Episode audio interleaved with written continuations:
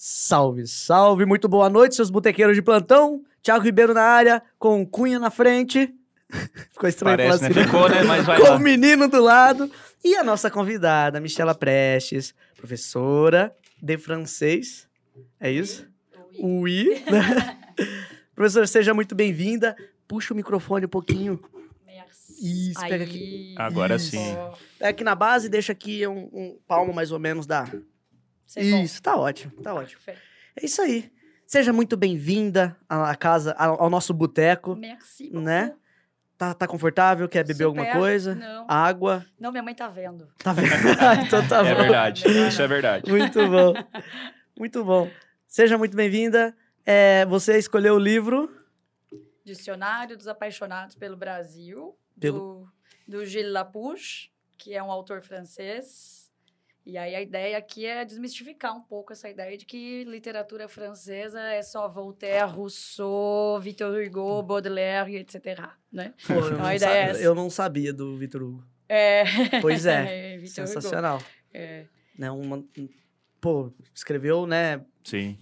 Sim. muitas peças importantíssimas aí da Sim. literatura que O Vitor Hugo, filosófico. ele, né, super antigo e tal, mas ele foi, até hoje, ele é considerado a maior personalidade da França, assim. é. Inclusive em votações pela internet. Então, o cara já, já faz muito Então. tempo que, que faleceu e etc., séculos 18 e 19.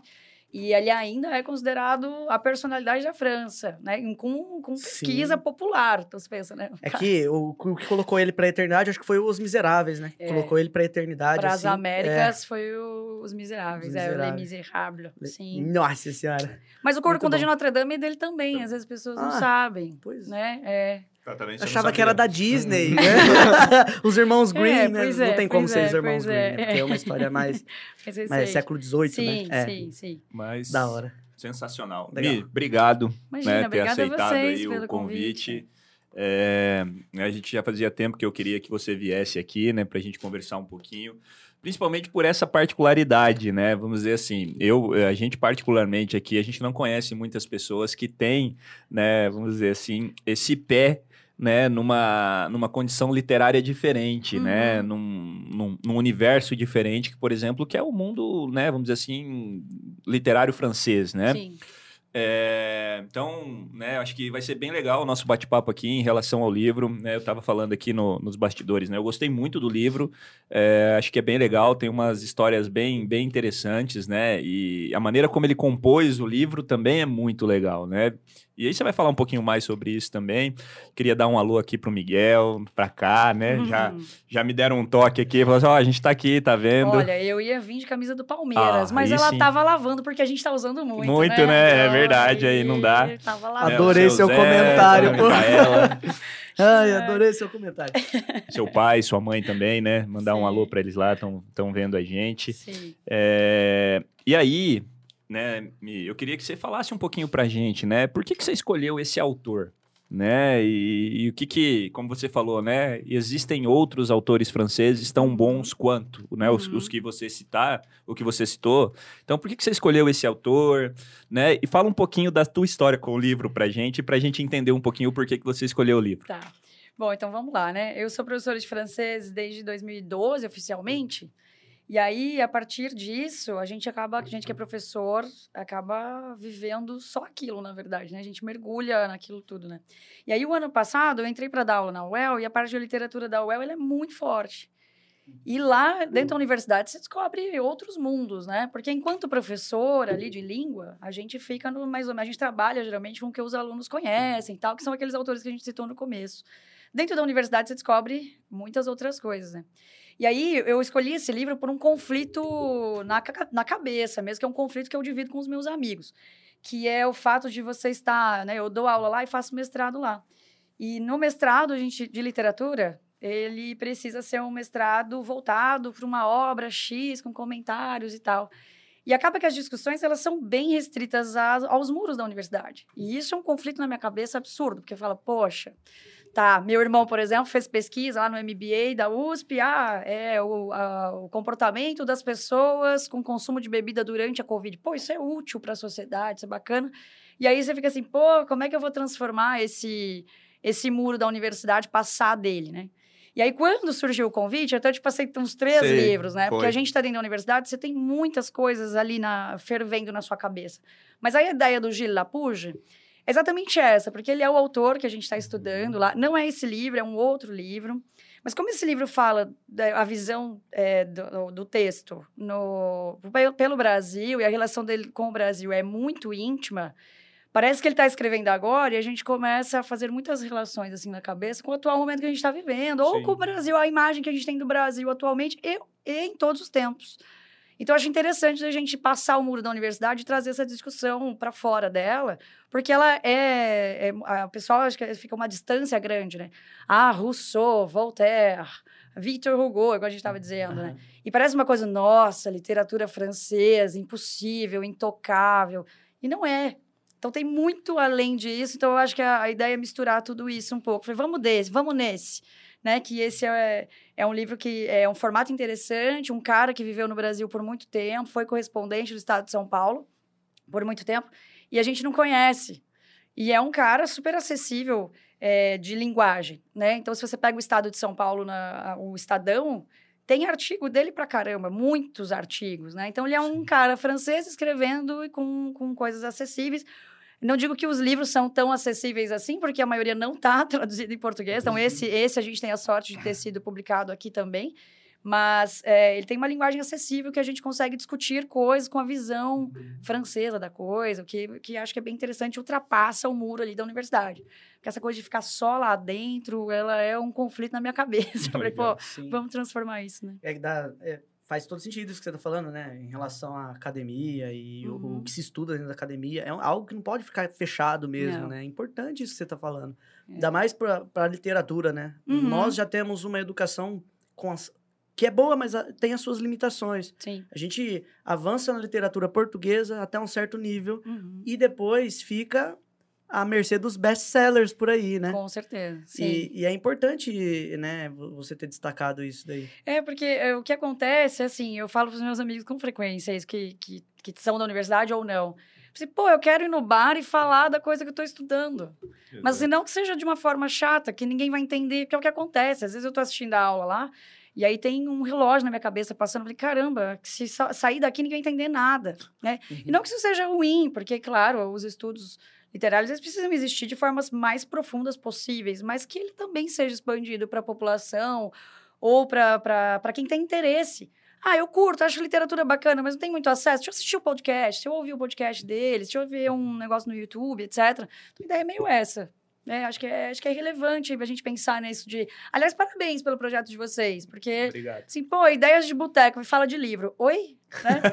que é maravilhoso, porque você, você não faz a conexão imediata Verdade. e depois você, muito, você fica surpreendido, assim, de uma forma muito positiva e que você se instiga. Pô, dá pra beber Heineken, comer torresmo e, e falar falar, de e falar de É, e e livro. falar daquilo que a gente está estudando, né? É, dá, dá pra falar. certamente, certamente. Dá pra falar. É, dá.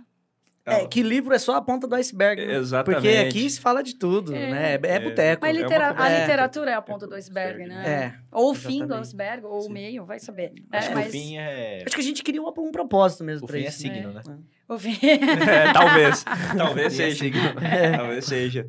Mas, Mi, é, eu acho que, assim, é muito legal isso, né? Que nem você trouxe essa concepção do livro, da gente poder ter uma visão diferente. E, assim, né? Uma, uma percepção minha, né? Do, do, do, do autor. E eu acho que isso, isso é bem legal. Porque ele narra, né? Ele traz o dicionário ali, ele fala de algumas situações, né? Ele conta, assim, histórias... Né, da, como você colocou, da relação, essa relação íntima que ele tem com o Brasil, Uhum. né?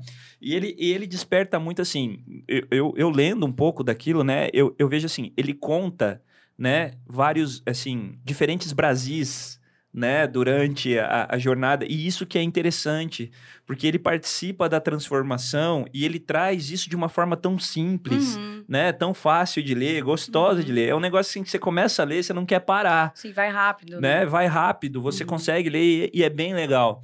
E isso, e esse estilo, né? Vamos dizer assim, de, de escrita dele, você que está estudando ele, né? é, a gente tava como brincando aqui das abelhas, né? Eu falei que eu adorei Uhum. o conto das abelhas aqui, Uhum, né? Sim. E aí você falou, ah, ele escreveu um livro só sobre isso, falou dos Abelhas e burros. burros, é. É. Então, Sim. qual que é essa, essa concepção, esse estilo de escrita dele? Isso tem a ver com, com esse lado abrasileirado que ele teve, né? Porque ele viveu muito aqui, não ficou sempre, né? Sim. Vi- Viveu aqui na, na, Fran- e na Foi- França, né? Ficou nessa correspondente, correspondente e tal, né? Mas isso, esse estilo de escrita dele é uma característica da literatura francesa? Então, o, o Gilles Lapouge, especificamente, ele veio para o Brasil muito cedo e depois ficou muito tempo como correspondente. Então, ele era jornalista e ele é apaixonado por geografia. Então, tanto é que o livro que a gente está estudando chama Besoin de Mirage, que é Necessidade de Miragem. E aí ele vai contando um pouquinho da- da- das viagens que ele já fez e outras que são imaginárias. E aí que é a pegada do negócio, né? O que é uma viagem? E aí, né? Então, essa é uma, uma das questões. Então, quando ele tava com- no- veio para o Brasil, ah, ele tinha já, já produzido algumas coisas, né? E, e quando ele escreveu o livro, que é de 2015, ele já tinha uma grandíssima obra feita e muito mais jornalística do que literária. Literária um monte, mas jornalística principalmente. Então, quando ele foi escrever o dicionário, ele foi convidado, na verdade, pela editora, porque é é uma editora que fez eh, vários, é um, um formato de dicionário. Então, ele fez vários lá. Então, tem dicionário do- dos apaixonados pelo perfume, dicionário dos apaixonados pela psicologia, dicionário dos apaixonados de mil coisas, e uma delas era, ele falou assim, ó, Gília, decide aí do que você quer falar. E ele falou, ah, eu sou apaixonado pelo Brasil, cara. E aí, ele começou, a eh, a, a construir a obra. No caso aqui, Uhum. do, do dicionário foge completamente. Não sei se vocês chegaram a ver lá. Ele trabalha com verbetes mesmo, como Sim. se fosse um dicionário. Ele descreve o Brasil de A a Z. Isso é, é moda lá na França? Não é, é, é uma, é uma edição que uma coleção Uma que coleção. a editora fez e foi genial. Bom, eu não sei o que vocês já sabem, Porque mas eu lembra achei o que genial. tem aqui no Brasil dos 90 minutos, né? Aprenda a Sim, filosofia em 90 minutos. Tudo que você precisa saber em isso, 90 minutos. Aí tem isso. várias, É. vários É. livros assim. Lá eles, eles chamam um especialista sobre a coisa para falar de A a Z sobre aquela coisa, né? E aí aqui, é o que a gente que, é, é, bate o martelo lá na universidade é sempre a discussão de... Não é não necessariamente a opinião do Gilles Lapouge, é o que o texto está dizendo. Aquela Ah. história de separar autor da obra, etc. Mas é quase que impossível, porque quando você vê Mas, o Gilles Lapouge então, falando... Ele tá contando é, experiência particular, não é? Pois é, até onde sabemos, sim. Mas quem diz que sim? Então, essa é a pegada do, do estudo que, que fica dentro Entendi. da academia, que é aquela história. Que a gente fica lá dizendo, não, peraí, não é, não é o autor que está falando, é o texto que está dizendo. Então, acho que na hora de ler o livro também tem isso. Uhum. Da gente dizer, ver, é o texto que está me dizendo, né? Então, uma obra se relaciona com a outra. Tem muito de Machado aí, não tem? Tem, sim. E aí, uma obra se relaciona com a outra no sentido de que fala do- de mesmos temas, de geografia e, e experiências e tal, mas ao mesmo tempo elas são construídas de formas muito diferentes, né? Aqui, não sei se vocês perceberam, você olha no índice, você fala Sim. assim, ah, Brasil, o cara vai falar de Brasil, ele é francês, ele vai falar de carnaval. É. Não tem o verbete de Não. Então ele foge, ele tenta fugir dos clichês, que a gente, as concepções que eles têm Isso lá. é Cara, bom. E, e- é bom e- que alguém de fora faça isso também, né? Sim, Porque. É sensacional, É. cara. Ele fala de Aleijadinho, mas ele conta da Inconfidência Mineira. É, É, um então, negócio é, maravilhoso. Então é um livro que tenta trazer uma coisa referencial, que é Aham. de informação, Uhum. Sim. mas ao mesmo tempo com uma linguagem super eh, poética e literária, que aí você não sabe mais. Inclusive aquela questão que eu sempre, sempre discuto com a minha orientadora. Pô, mas o que, que é isso aqui? Tipo, ah, é referencial, é informativo. Da Michela. Não. Ele não, tá, ele não tá dizendo. Tanto é que tem uma parte em um dos livros dele, que é o Besoin de Mirage, ele vai falar do, do Maranhão. Aham. Ele é apaixonado pelo Maranhão e tal, escreve sobre o Maranhão. E aí ele usa o Daniel, Daniel, qualquer coisa que eu não vou me lembrar agora o nome, como fundador do Maranhão. E não é, na história real, o nome não é Daniel, é Gabriel. E aí Uhum. ninguém sabe se aquilo é um relato é, histórico, de tipo assim, ah, ele errou, Ele errou. Ou se ele for fez proposital. Para Uhum. lembrar assim, gente, isso aqui não é um livro, não é uma, uma enciclopédia, isso é um livro de literatura, Aham. que é uma, uma poesia. Ah, aproveitar que você tá na área. E assim, nós gostamos de ler, né, Ti? Bastante. Qual, qual que é a técnica que vocês usam lá no mestrado? Mestrado, né? Sim. Pra identificar se é uma opinião do autor ou se ele escreveu o texto de maneira dissertativa, sem colocar, sem se colocar no texto. Como Cara, você- isso é muito você interessante você, você perguntar, porque eu entrei com, pro mestrado, de- eu entrei na academia desse jeito aí, né? Não, mas o autor não falou isso daí, a minha professora, Michela, o autor está morto. Por quê? Maravilhoso. Porque isso. tem um cara que se chama Roland Barthes, que tem muitos, não sei se eu recomendo vocês pesquisarem depois, Roland Roland. Barthes, genial, posso te mandar depois. Tá. E eu não li quase nada sobre ele ainda, ainda não deu tempo. Mas ele, ele, ele fala sobre isso. O autor tá morto. A Manda, partir, por favor. a partir do momento que ele termina o texto, ele entregou o texto. Tipo, você teve um filho, seu filho não é seu. Já é do mundo, É do tá. mundo, né? E aí o autor tá morto. Depois ele traz uma outra obra, a ressurreição do autor. Quer dizer, essa questão de o que é a opinião do autor, não- talvez não interesse. Uhum. É mais ou menos por aí. Então a gente nem discute isso. Sabe aquela coisa assim, ah, o que que o autor, o que que o, sabe quando você analisa uma letra de música e diz assim, o que que o cara quis dizer com isso? Nada. O que É, que o texto tipo quer Djavan. dizer? Isso, É, é. Que É. ele coloca muita É. poesia E e várias referências pra escrever a música e acaba e, e, ficando tipo assim, É. desconecto É. pra os menos atentos. Então, a né? gente É. não usa essa, essa resposta que você me fez, a gente não usa técnica, porque Uhum. a gente não considera que o autor tá aqui.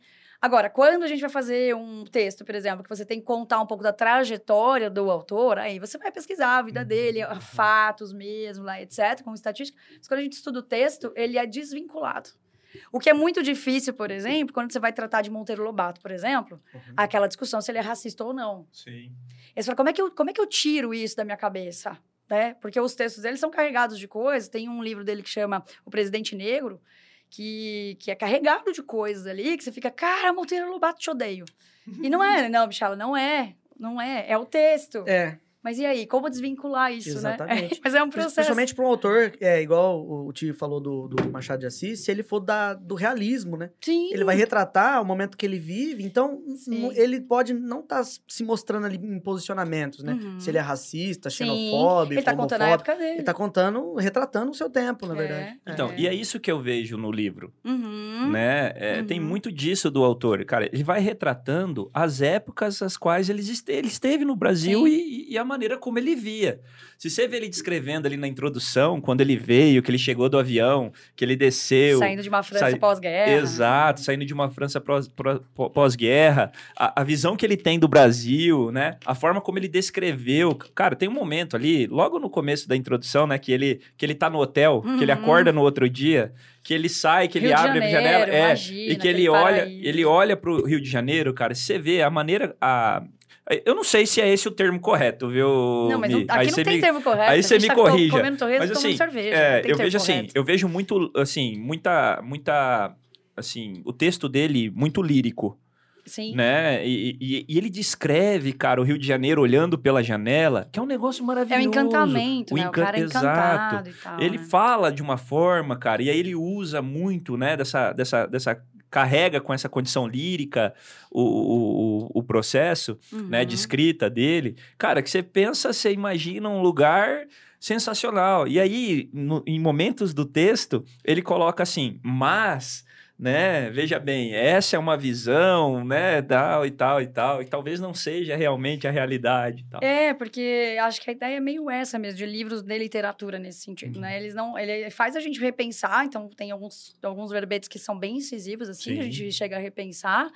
E, mas a ideia é dizer que, poxa, eu tô contando a, a minha versão da história, com as minhas palavras, com o meu vocabulário, com o que eu sei. E aí você conta de outro jeito, e você Sim. conta de outro, e você conta de outro. Então, quem tá certo? Acho que é sempre essa questão. Qual que é a verdade? Nen- Nenhuma. Nenhuma é a verdade, né? Então, eh, são visões muito diferentes. Ó, é assim, pode ser uma referência eh, longe, mas a- a- aquela entrevista que eu comecei a respeitar, respeitar, não, comecei a acompanhar a carreira de Anitta depois dessa entrevista que ela deu para uma conferência que a Harvard fez, e ela foi, e aí ela foi entrevistada. E do MIT, e do MIT. E aí ela falou, pô, não é impossível o cara que vive na favela escrever, olha, o barquinho lá saindo bonitinho, e uma bossa nova. Ela vai escrever sobre sexo, drogas, exploração e grana, que é o que ele abre a janela e vê. Então é meio por aí. O Gil Lapuja abriu a janela e viu muitas coisas do Brasil, e aí ele foi construindo durante lá os 25 anos que ele ficou por aqui, né? Então é meio por aí. Acho que é meio essa, essa pegada aí do, do livro. Quando fala É do encantamento, eu lembro do Gonçalves Dias, né? Minha terra tem palmeiras, É. Canto Sabiá. E vai. Que tem mil versões, né? Uhum. Então essa né, é a poesia que tem mil versões, mil visões diferentes. Tem um funk, inclusive, que usa Não, com certeza.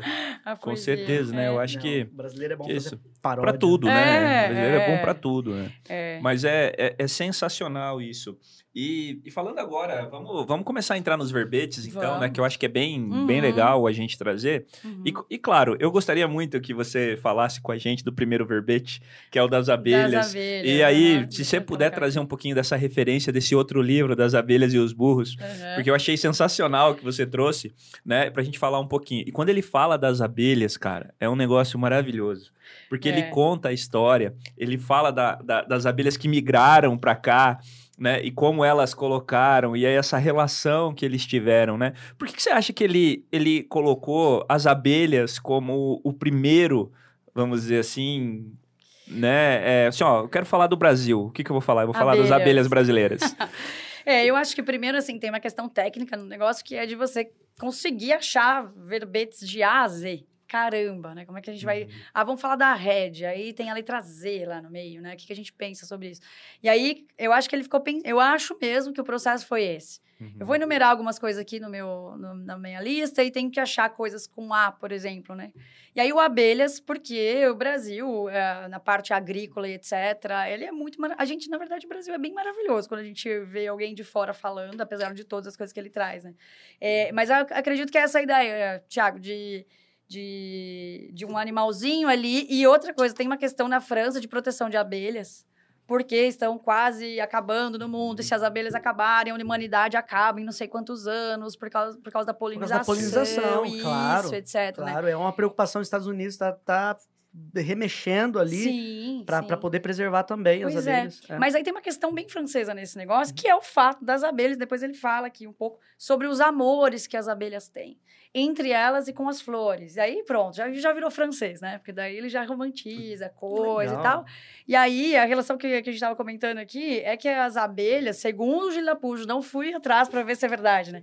Elas e os bulls são as duas únicas espécies que podem ter relações sexuais com duas espécies. Sim. Então, por exemplo, as abelhas, com quem elas têm, né? Para ele é uma relação Sim. de amor, né? Entre elas, se elas quiserem, e com as flores. Então ele fala sobre isso, que é genial, lindo, né? Muito bonito de, de, de ver. Parece uma viagem completa, né? Mas é muito bacana. Pra gente que é de humanas, né, gente? Sim. Ah, é super bom, né? É super bacana. Mas essa relação aí, eu acho, que é, eu acho que é uma coisa que ele via muito, porque as abelhas, elas são comuns no nosso dia a dia, a gente vê com frequência, né? Sim, Pela- Principalmente quem sim. mora em casa, é muito comum no Brasil, na França Sim. não é tão comum. Passa um cafezinho pra você ver. Pois é. Já vem Pois é, vai lá beber uma coador. coca pra você ver, né? É, Ou é. qualquer coisa, flor, tem flor lá no jardim da sua casa, vai ter Vai. abelha, né? Então eu acho que ele, ele identifica, pô, é um animal comum pra eles, então vou botar aqui. Acho que foi, é meio por aí, assim. Pô, que isso. legal. Mais algum aí que E você esse é o verbete, assim, é, essa é a pegada dele. Ele fala. Ele conta, ele conta um pouco, ele escolheu lá, então, ah, olha só, pra vocês verem, né? Abelhas, acolhida, aleijadinho, É. Amazônia, babaçu, quer dizer, não são coisas tão relacionadas assim, ele vai Não, pegando eu- coisas aleatórias. Eu fiquei magoado que ele não pegou Vina. ele não veio pra Pegou Curitiba, foi isso. É, pode pegou ser. Vina, cara. Mas, mas ele assim, ficou lá pro Sudeste. uma- uma nem, coisa nem que- bagual, né? Piá não pegou Piá, também. pô. É, uma coisa que eu percebi, me, assim, né, na, na, na escrita dele, é que, assim, ele usa verbetes, mas os verbetes que ele usa, cara, tem, tem, tem muito sentido, assim, do ponto de vista estratégico, olhando pro E Brasil. tem recorrência. Por isso que não ia aparecer piá, É, bagual. Sim, exato. Tem que ter recorrência. exato. A abelha tem no Porque- país Porque, Sim. porque inteiro. na verdade, assim, eu, eu, eu vejo o livro como uma construção histórica do Brasil. Uhum. a partir do ponto de vista. Do cara. Legal. do cara. Ó, agora, É usando isso, esse é isso que eu vejo no Uhum. livro. Usando esse raciocínio, por exemplo, é, dá pra falar da mandioca.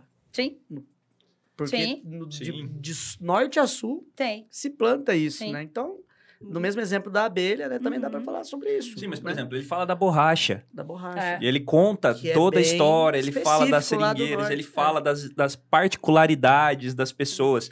E ele canta, vamos dizer assim, a dificuldade das pessoas, porque eu vejo que, assim, como eu falei, é lírico, então ele canta, Sim, sim. né?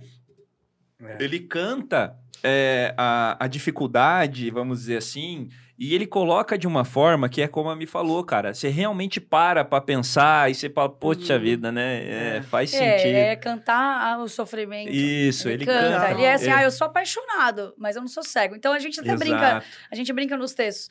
Mas Gilles ele também já não- era não- apaixonado mesmo, porque ele- apaixonados são cegos, né? É, bem exato. por. São, por isso que ele, até, ele tem o cuidado de não polemizar muito. Então, quando ele fala É. da questão da, da borracha, ele não vai além ali, fala até de Chico Mendes, né, assim.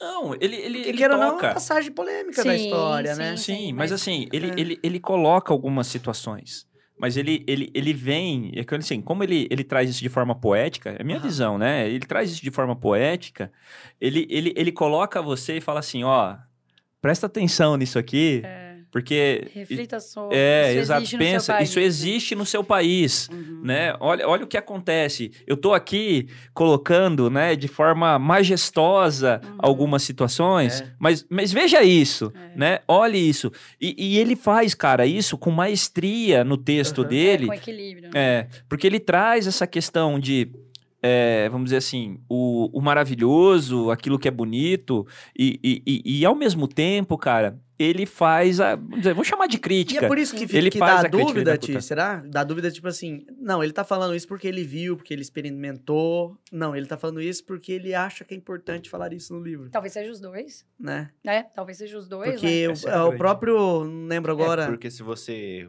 começa a elogiar muito, você tá passando um pano pra muitas Com críticas. certeza. Tá. Então, de certa E forma, francês? francês pra francês, né? passar pano. Sim. Olha, ai, isso demora. Francês não passa, né? Não. Não, é, tá, no- Não, tá não no é. sangue do francês, a La Révolution, né? Sim. Que daí já é em La espanhol, eu Revolução falei, é. Francesa. É. sim, é. Na verdade, francês, eles têm um, a gente é um clichê também, um estereótipo que a gente tem deles, né? Mas, assim, estatisticamente, essas pesquisas aí de, ah, o povo mais feliz do mundo, mais triste, etc., o francês é considerado o povo mais reclamão do mundo. Uhum. Porque eles não, eles não aceitam nada, na verdade. O que eu acho maravilhoso, eu acho ótimo, né? Eles não aceitam nada. Então, qualquer coisa, eles vão olhar para aquela coisa e vão perguntar, tá, mas por que que tá desse jeito? É por que que é assim? Como quando, quando eu vi, a primeira vez que eu vi vocês, vocês estavam discutindo sobre Capitu traiu ou não Betty. É. Então, pô, Thiago, não É. chamou nenhuma mulher para discutir? É verdade. Né? Mas verdade. como é que Fui você tava- cobrado por os isso. caras estavam discutindo se a mulher tinha traído ou não, não tinha nenhuma mulher na roda? Ele, não, mas a gente decidiu que não. Eu falei, então, mas bota uma mulher na roda. O francês é meio isso. Tudo ele vai achar um problema.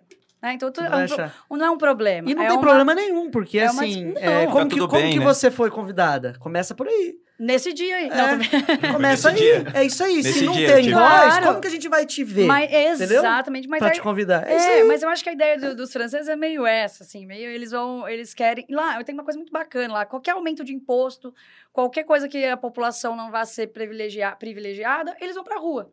Uhum. É greve, é, é o país da greve, né? Inclusive a palavra greve é francesa, né? Então, assim, é a origem de, de toda a revolução. Então, não vai deixar de ser aqui. Né, Uhum. nos, nos livros, na literatura. Né? Você tem uma ideia, isso que o Tiago estava falando do maravilhoso, etc. Ó, aqui, já dá pra ver na cara aqui no índice. Sim. Ele vai seguindo os verbetes, aí ele fala, um verbete é cordialidade e o outro é crueldade, logo em Crueldade. seguida. Né? faz, né? Então você, você, você consegue ver esse equilíbrio aí de, de uma coisa positiva e uma coisa negativa, talvez, etc. Né? Mais ou menos por aí. Algum outro aí? Eu acho que assim, eu gostei muito do Éden também. Quando Ah. ele fala né, dessa questão do paraíso. Ele fala assim: a gente ainda não sabe se o paraíso terrestre realmente existe ou não, Uhum. né? A primeira frase dele no, no, no verbete, né? Sim. E, e mais pra frente, ele fala ali, né? Eu até separei aqui, porque ele diz assim, né? Agora imaginem se eles encontram um paraíso terrestre completo, Uhum. né? Um Éden, é, um, um Éden completo, com inocência, frutos saborosos, plantas milagrosas, Adões, Evas e homens sem escritas. O melhor é não contar vantagem. É. Que você, vê, você vê que é a concepção dele de paraíso, né? Exato. Dele. Dele. Pode ser que Né? para outras pessoas É. seja bem diferente. Eu falei, pô, por que homens sem escritas? E aí começa a discussão. Acho que a ideia do, dele é essa. Isso. E aí ele Incitar. fala um pouco, né, do Américo Vespúcio, né? A maneira como o Américo Vespúcio descrevia, né? Sim. E aí ele sim. fala que talvez seja por isso que o Vespúcio suavizava tanto a Sim, opinião dele, né? Sim, sim, pra demonstrar o Pra paraíso. Exatamente, para Uhum. mostrar que aqui tem essa sensação. E tem muito a ver com as cartas, né? Quando a gente fala de história, né? A gente fala da- das cartas do Peru Vaz de Caminha, né? Quando ele escrevia e ele traçava que a- o, o Brasil era uma terra Incrível. é, sensacional, né? Uhum. Tinha milhares e milhares de coisas. Só que não era bem por aí, Claro né? que você acha que Portugal ia chegar em um lugar terrível? Claro que não, né? Exato. Porque eles eram incríveis, maravilhosos. Meu Deus, Portugal é o dono do mundo, né? Acho que é Exato. meio essa mensagem que E, passava. e- e a gente sabe, né? Que os índios não deram de graça. Teve muita coisa, Mas a gente né? tá destruindo com eles agora, né? Com quem? Os youtubers estão colocando linguagem em português PTBR em Portugal agora. Então é vingança. É... Vingança. É, só que a gente eu- vê que é. a maior nação de língua portuguesa é o Brasil, assim, É. né? Então, É.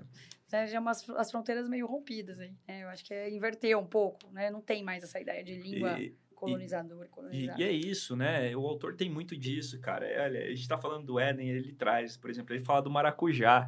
É, é tão maravilhoso, assim, cara, porque assim, são É. detalhes, né? Que se você pega na fala dele, e ele fala, né? Ele fala, ó, o maracujá é um fruto tão, é, tão maravilhoso, né? Conhecido como fruto da paixão. É, porque em francês é fruit de la passion, O maracujá? Lá. que é fruta da paixão, literalmente. Literalmente, né? É. E aí ele coloca assim, ó. É dom misterioso da natureza, que com os mesmos elementos com os quais compôs uma flor, forj- forjou os instrumentos da santa paixão. Então, e aí, essa história do fruit de la passion, a gente fica, nossa. E aí, se você for ver a etimologia da palavra, tem a ver com a paixão de Cristo.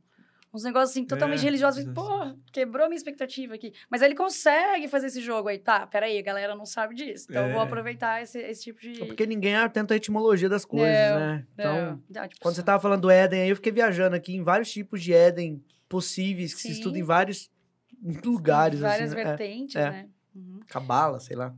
Por aí vai. Mas é verdade. É, é que ele faz uma, uma analogia que ele fala assim, que a flor do maracujá, Uhum. ela representa, na verdade, a cruz, né? Ela tem o Sim, formato de sim, cruz. Então, ela sim. representa a tragédia no Monte das Oliveiras. E ela também representa as cinco chagas de Cristo. É. Então, Uhum. olha para você ver a- a, profundidade, a né? profundidade E é por isso que, vai. vem esse significado da Isso, paixão. foi de que la você tá É, isso é legal destacar, É. Ti. É legal É. falar disso aí, é legal. Pra caramba. Então, e, e- isso E é que- lindíssima a flor. Inclusive, meu pai chamava, me chamava de, de flor, Flor de de maracujá, maracujá. quando eu era, quando eu era criancinha, né? Então, Agora. Ou é pimentinha, briguentinha, qualquer coisa assim. mas, mas eu acho que isso, isso que é legal, cara, no, no, no livro, né? Porque ele, ele tem essa relação de verbetes e esses verbetes vão se transformando, né? Conforme ele vai construindo, né? Uhum. E existe realmente essa, essa dualidade de, de, de posições, né? Porque ele vem, né? Como ela falou, a própria me falou, né? Ele fala da cordialidade e depois da, crua, da, Crueldade. da crueldade, né? É, e aí, cordialidade é genial. Não sei se chegaram a ler o da cordialidade. Mas é genial. Tem uma parte. Fala aí, fala aí. Pode falar, Não, assim, fique, fique. Ah, o Brasil é um país amável. E aí ele continua falando Uhum. tal, fala. Daí ele fala assim: a polidez é uma dessas próteses, aquela que o Brasil, que anda de muletas, usa para se destacar em, em meio a tantas coisas negativas. Uhum. Ele fez da cortesia um dever e uma regra, um artefato, um dogma, que são ensinados em suas igrejas ou em suas faculdades. Ela passa os seus segredos a seus filhos. É a bondade congelada, bondade sob medida e que respeita programas. Quer dizer, então, beleza, então a cordialidade é uma coisa do Brasil. Daqui a pouco ele continua, né? Ah, já o brasileiro, ele não precisa de bilhetinhos para lembrar que ama seus semelhantes, porque ele fala que os franceses escrevem poesia, não sei o quê, tá? E ele fala que o Brasil não precisa, que o brasileiro não precisa disso. Aí ele diz assim: para disfarçar e deixar claro que sua gentileza não é efeito de um código, de uma lei, de um catecismo ou de uma filosofia, o brasileiro às vezes finge ser mal educado. Olha só, ele está dizendo, filho, vocês são mal educados, mas eu vou dizer que não, né? Aham, Ele- é, é, é- o que eu entendi. Porque não ele- tem como é, fingir que você é mal educado. aí ou você olha- manda tomar no cu ou não. né? Exatamente. E aí a continuação é genial. Ele diz É. assim: ele grita, empurra, não segura a porta, cospe, urina na rua, fala palavrões, ignora e discute com as pessoas. Não devemos nos chocar com esses excessos. É uma farsa e serve para mostrar que é um homem espontâneo. O brasileiro é verdadeiro. Então ele tá dizendo assim, ó, não se iluda não, ai, brasileiro mal educado, o brasileiro fala alto, porque o francês é muito assim, né? Não me rele, não me toque, cada um tem o seu espaço. E brasileiro não é, né? A gente invade as pessoas o tempo inteiro, né? E aí ele diz, olha, é, não tô dizendo que é ruim, tá? Eu tô dizendo que vocês, assim, às vezes, para não ser tão educados, vocês fingem que são mal educados. Então, quer dizer, aí você fala, pô, era um apaixonado pelo Brasil falando sobre isso. E ele é assim mesmo. Então, ele dá uma cotovelada, é um bate-a-sopra ali, Uhum. né? Então, e aí isso, isso, esse tipo de reflexão aqui, é daquelas reflexões que a gente tira uma foto e publica no Instagram pra galera refletir. Tipo, pô, Mas faz sentido. faz total sentido. Total sentido. Ele tá Total falando isso sentido, que outras total culturas sentido. falam também. É, em 2016, lá em Astorga, na época eu era rotariano e tal, veio uma intercambista de Taiwan. Uhum. Aí, aí um tio meu, rotariano, ele era governador assistente na época. Acho que ele ainda é, não sei agora. E ele foi buscar essa intercambista no aeroporto ali de Londrina. E assim, eles aprendem um pouco de português lá, mas é o inglês, né? Uhum. Basicamente é o inglês, pra você ser intercambista do Rotary. E aí, né, foi buscar ela lá tal, chegou no clube, lá em Astorga, né? E a gente foi conhecer a intercambista. Todo mundo chegava pra dar um abraço nela. Sim. E ela, de uma cultura asiática, Imagina. aqui, se assustada, o que, Uhum. que que tá acontecendo? Uhum. O povo vem rela, né? É. E ela é acostumada, né, com o cumprimento, a, o- o- a saudação. Sim, é a distância, né? é, a Uhum. distância. E aí, depois de uns um mês, mais ou menos, num evento aí, ela já tava falando bem português.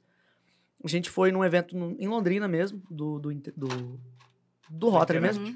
É, daí envolvia os jovens e tal.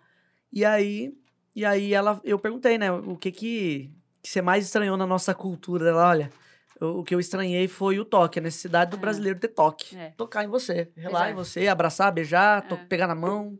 É, e aí, curioso isso. É, e ele continua falando sobre isso aqui no verbete. Ele fala assim: olha, o brasileiro não tá acostumado com ritos. Então não coloca rito pro brasileiro seguir, não. Ele vai quebrar. E ele fala até, inclusive, do horário. Né? O que a gente é acostumado a não cumprir horários, por exemplo, né? Que a gente é acostumado a, a chegar nas pessoas que você nem conhece na fila do supermercado e dar um tapinha nas costas para dizer, moça, você tá na fila? em vez de só falar, né? É, e aí ele, ele fala bastante disso. assim. E aí ele fala de outras coisas também que envolvem tudo isso, que é o tal do jeitinho brasileiro, aquela coisa toda, que ele critica, assim, com todas as letras possíveis, que é na- no verbete jeito. Sim, Que inclusive tem um verbete, chama Tem, jeito, vírgula, gambiarra. exato.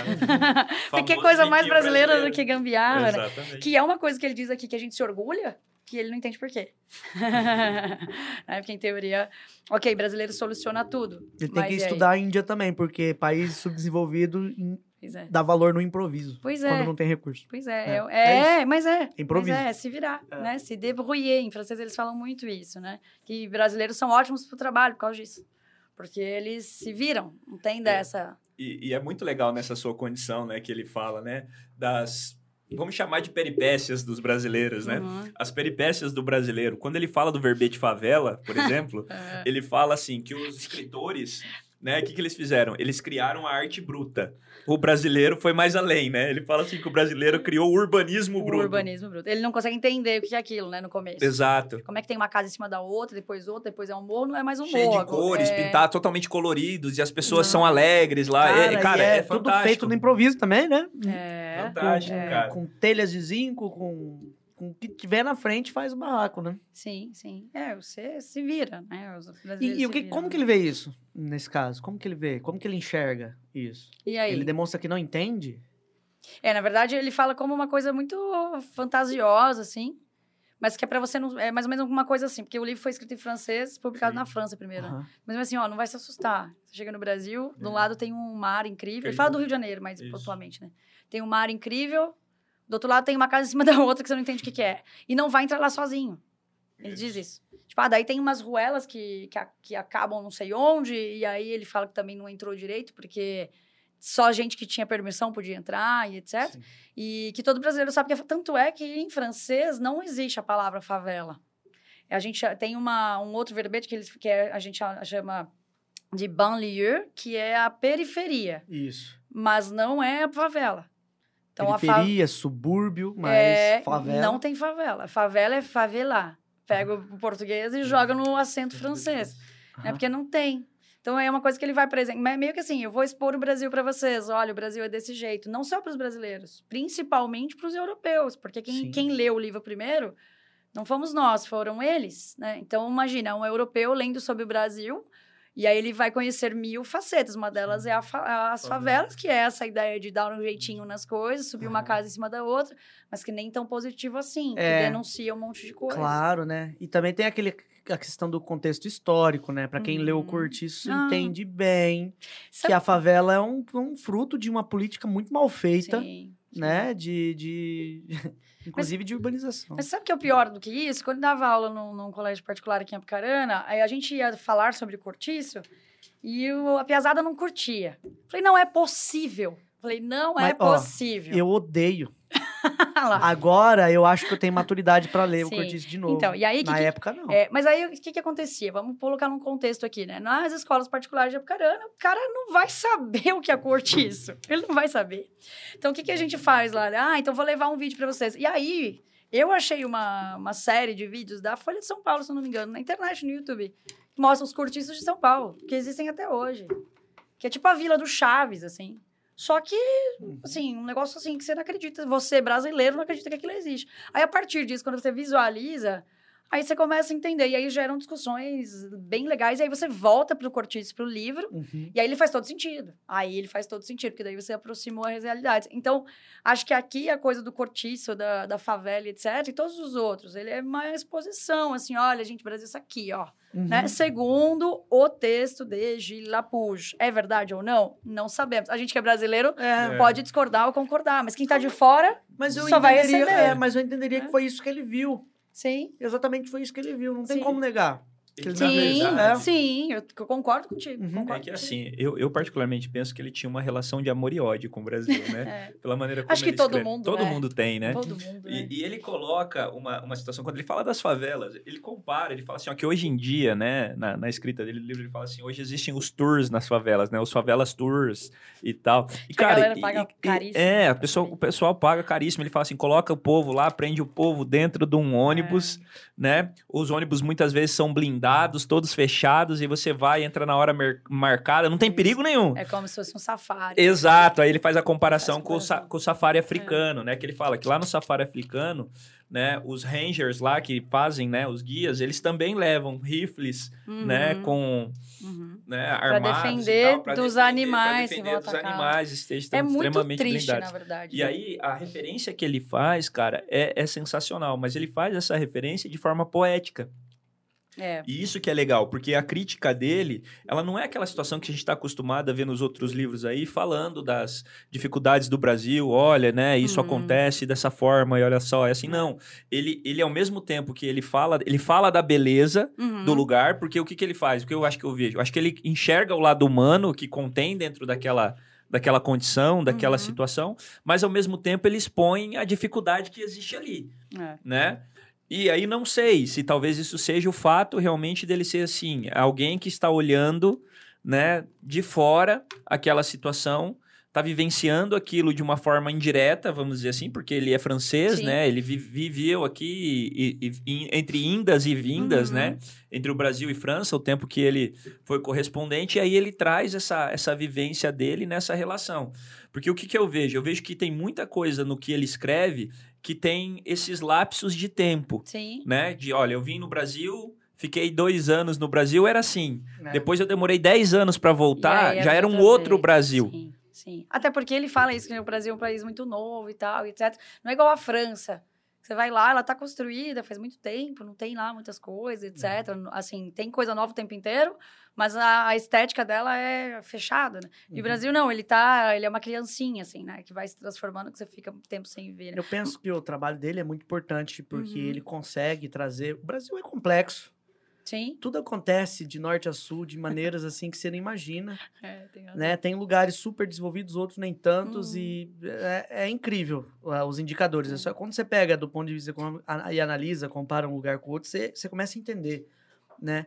E ele, acredito eu, que ele foi uma, uma- um autor fundamental para pintar pelo menos uma pecinha do quebra-cabeça Brasil e mostrar, ó, essa, essa peça se pinta desse jeito, ó, é, foi assim que eu vi o Brasil. É. E agora, né, cabe é, a nós entender a visão dele, Sim. né? E, fa- e fazer as nossas, né? A gente tem É. que lembrar, Ti, quando você falou do. Ah, ele trouxe assim, sabe?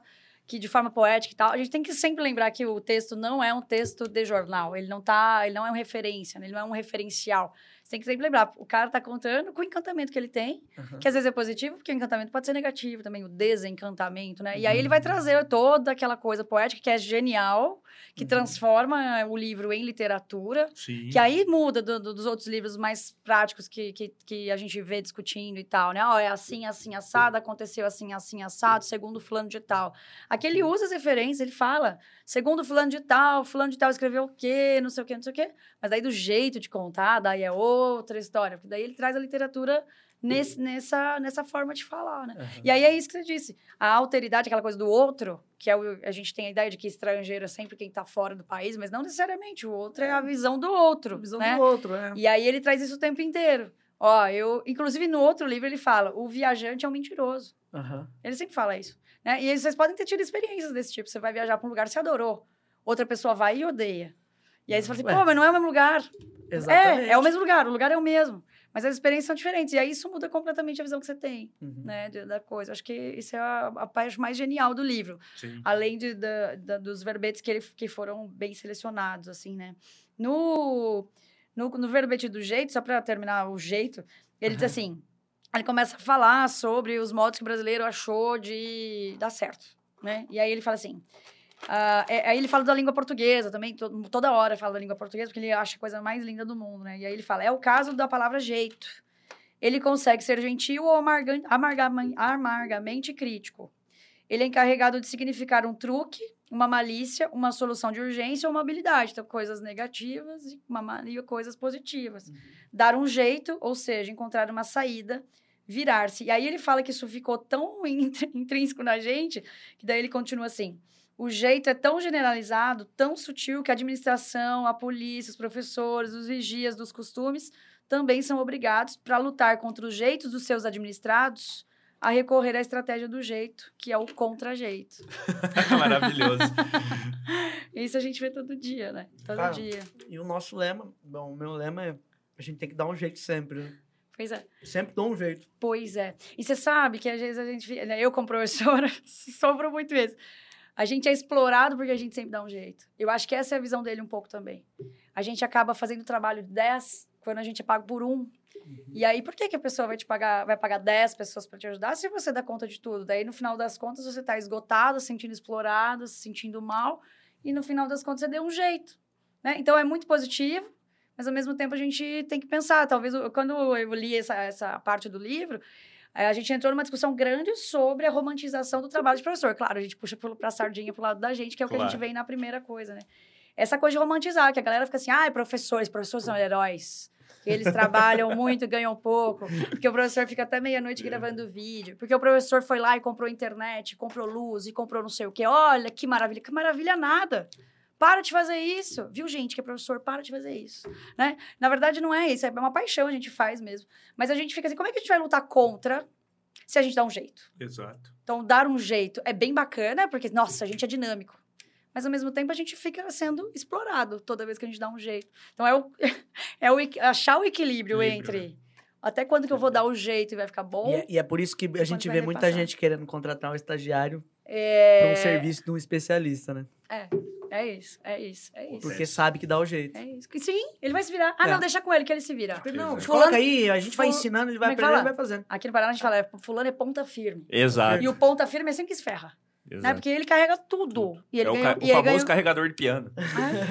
É, é, é, é muito isso, né? Então, tem que ter ali o limite entre ser explorado ou não é de você, mas, mas ah, tanto é que tem uma aluna minha que foi fazer estágio em Paris. E aí ela falou, professora, a coisa que mais me chamou a atenção aqui é o seguinte: é, eu entro às nove, seis da tarde, o meu chefe passa apagando as luzes. Não, mas eu tô terminando um e-mail. Não, não, não. Amanhã. Agora o seu horário de trabalho acabou.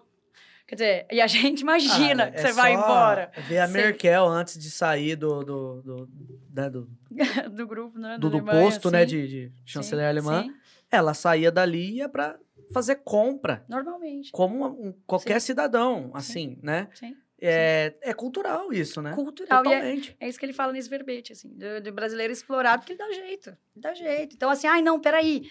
Eu não terminei de escrever o e-mail, eu vou escrever o e-mail, vou limpar a mesa, vou dar um jeito no banheiro, depois vou embora. É. Não. Não, e depois, é, Não. mais à tarde da noite, tipo 8, 9 horas, tá ligando pro chefe ainda pra conversar Bom. sobre o serviço. ainda. Né? Recebendo Não. ligação, a gente é Recebendo professor, ligação. sabe, né? É professor, professor, a gente Isso é, faz muito. Todas as profissões no Brasil, eu acho. Todas. Eu não consigo enxergar uma que é dizer assim, não, esse cara só faz isso. Ah, a gente sabe bem. É. não, mas tô Né? dizendo as planeta- proletariadas, assim, É, as, as- não as de chefia, etc. Enfim, que eu, não, que eu desconheço. Mas Não, mas As a, que são a- ali mas do- do- eu do entendi a de risada trabalho. do Ti, porque tem gente que é limitado, viu? É, é, limitado. E É. assim, tem coisa que vai além do trabalho. É. Somente quando você trabalha em cima de causas. Verdade. pior ainda, Mi. Pior É ainda. verdade, você trabalha É, em cima de causas. é, então, assim, é. tem uma certa coisa que vai. Tá dentro do seu trabalho, beleza, mas tem coisa que é Você tem vontade, você tem que fazer. Transcende, não é sabe? trabalho. Não, a vida de professor. Não entra no PAD, por exemplo, no Sim. plano de É atividade transcendental, acadêmica. sabe? Entendeu? Tem coisa É- que você vai fazer. É como diz, é como como diz o menino. a hora. Esse tipo de coisa, Mi, isso aí já entra nos signos. No mercado. é, no Bom, eu sou mercado. aquariana, né, gente? Então, assim, dane-se tudo. no, no, no mercado, nós chamamos isso de voluntariado, Sim. né? Que muitos fazem isso, é, Sim. faz trabalho voluntário. Sim. Mas quando a gente chega e Pode falar, manda ver. Vai, manda ver. Agora começou, vai. Ah, Eu já, eu já eu trabalhei no setor público também, Sim. então eu, eu vi de perto isso acontecer, né? É que chega numa certa limitação. Realmente, ó, Uhum. não fui contratado para isso, então não tem por que eu me voluntariar. Sim, né? sim, e, sim, não- e sim, às vezes sim, tem sim, projetos que a comunidade inteira ganha, o Brasil inteiro ganha. E o cara não faz porque não, não foi. faz porque, ah, não, minhas horas já estão consumidas aqui. Eu- principalmente Sim. se for o caso do docente. Sim. do professor. Nossa, isso Tem aí. professor, meu, que é ponta firme, mas olha, é de tirar o chapéu. A gente sabe que ele é TID lá, 40 Uhum. horas, tá se matando de trabalhar, fazendo o seu pós-doutorado e tá ali, Sim. levando pra fora da universidade, pra fora Sim. da instituição onde ele dá aula, todo fazendo o legado a dele. coisa, é, né? Fazendo. fazendo, né? levando pra Fazendo. comunidade, pra fora, Uhum, né? Que é o uhum. que para isso que serve o projeto de extensão. Com certeza. levando pra com fora. certeza. E aí a gente vê é, as, as limitações de pessoas que não, Não sou paga pra isso. não sou pago você pra isso. É, e É. aí, aí vem- envolve muita coisa. né? Cultura. Eu acho que é cultura. Envolve, Cultura do ambiente eu- Brasil. isso, eu É. ousaria dizer Cultura que organizacional. envolve, inclusive, o próprio jeito brasileiro. Porque você assim, ah, vamos dar um jeitinho, fulano faz. Ó, isso a gente pode ver, não precisa ir muito longe, todo mundo já passou por, pela situação. Trabalho de grupo na escola. Ah, Você coloca lá, o professor colocava 10 caras pra fazer um trabalho. Um cara O maior fazia. erro colocar muita gente, no máximo Claro, cinco. Lógico, nossa, minha mãe tem olha, que ver minhas brigas da minha mãe Três é o era grupo ideal, três. É. já se deu bem se um fez, né? Não, Mas é que Como geralmente... professor, eu, eu, eu aprendi que assim, ó, grupos, três, vai dar Sim, certo. sim, Cinco é arriscado, é. sempre vai ter um... Sei. E da briga, na verdade, a Terceira Guerra. Mundial não começou ainda porque os trabalhos em grupo foram amenizados pela pandemia. verdade. Porque a gente dá briga. Bom, eu sou muito suspeito pra falar, porque eu já briguei com muita gente por causa gente trabalho de grupo. briga. É, porque não tem jeito, né? Então, um carrega muito, um carrega pouco.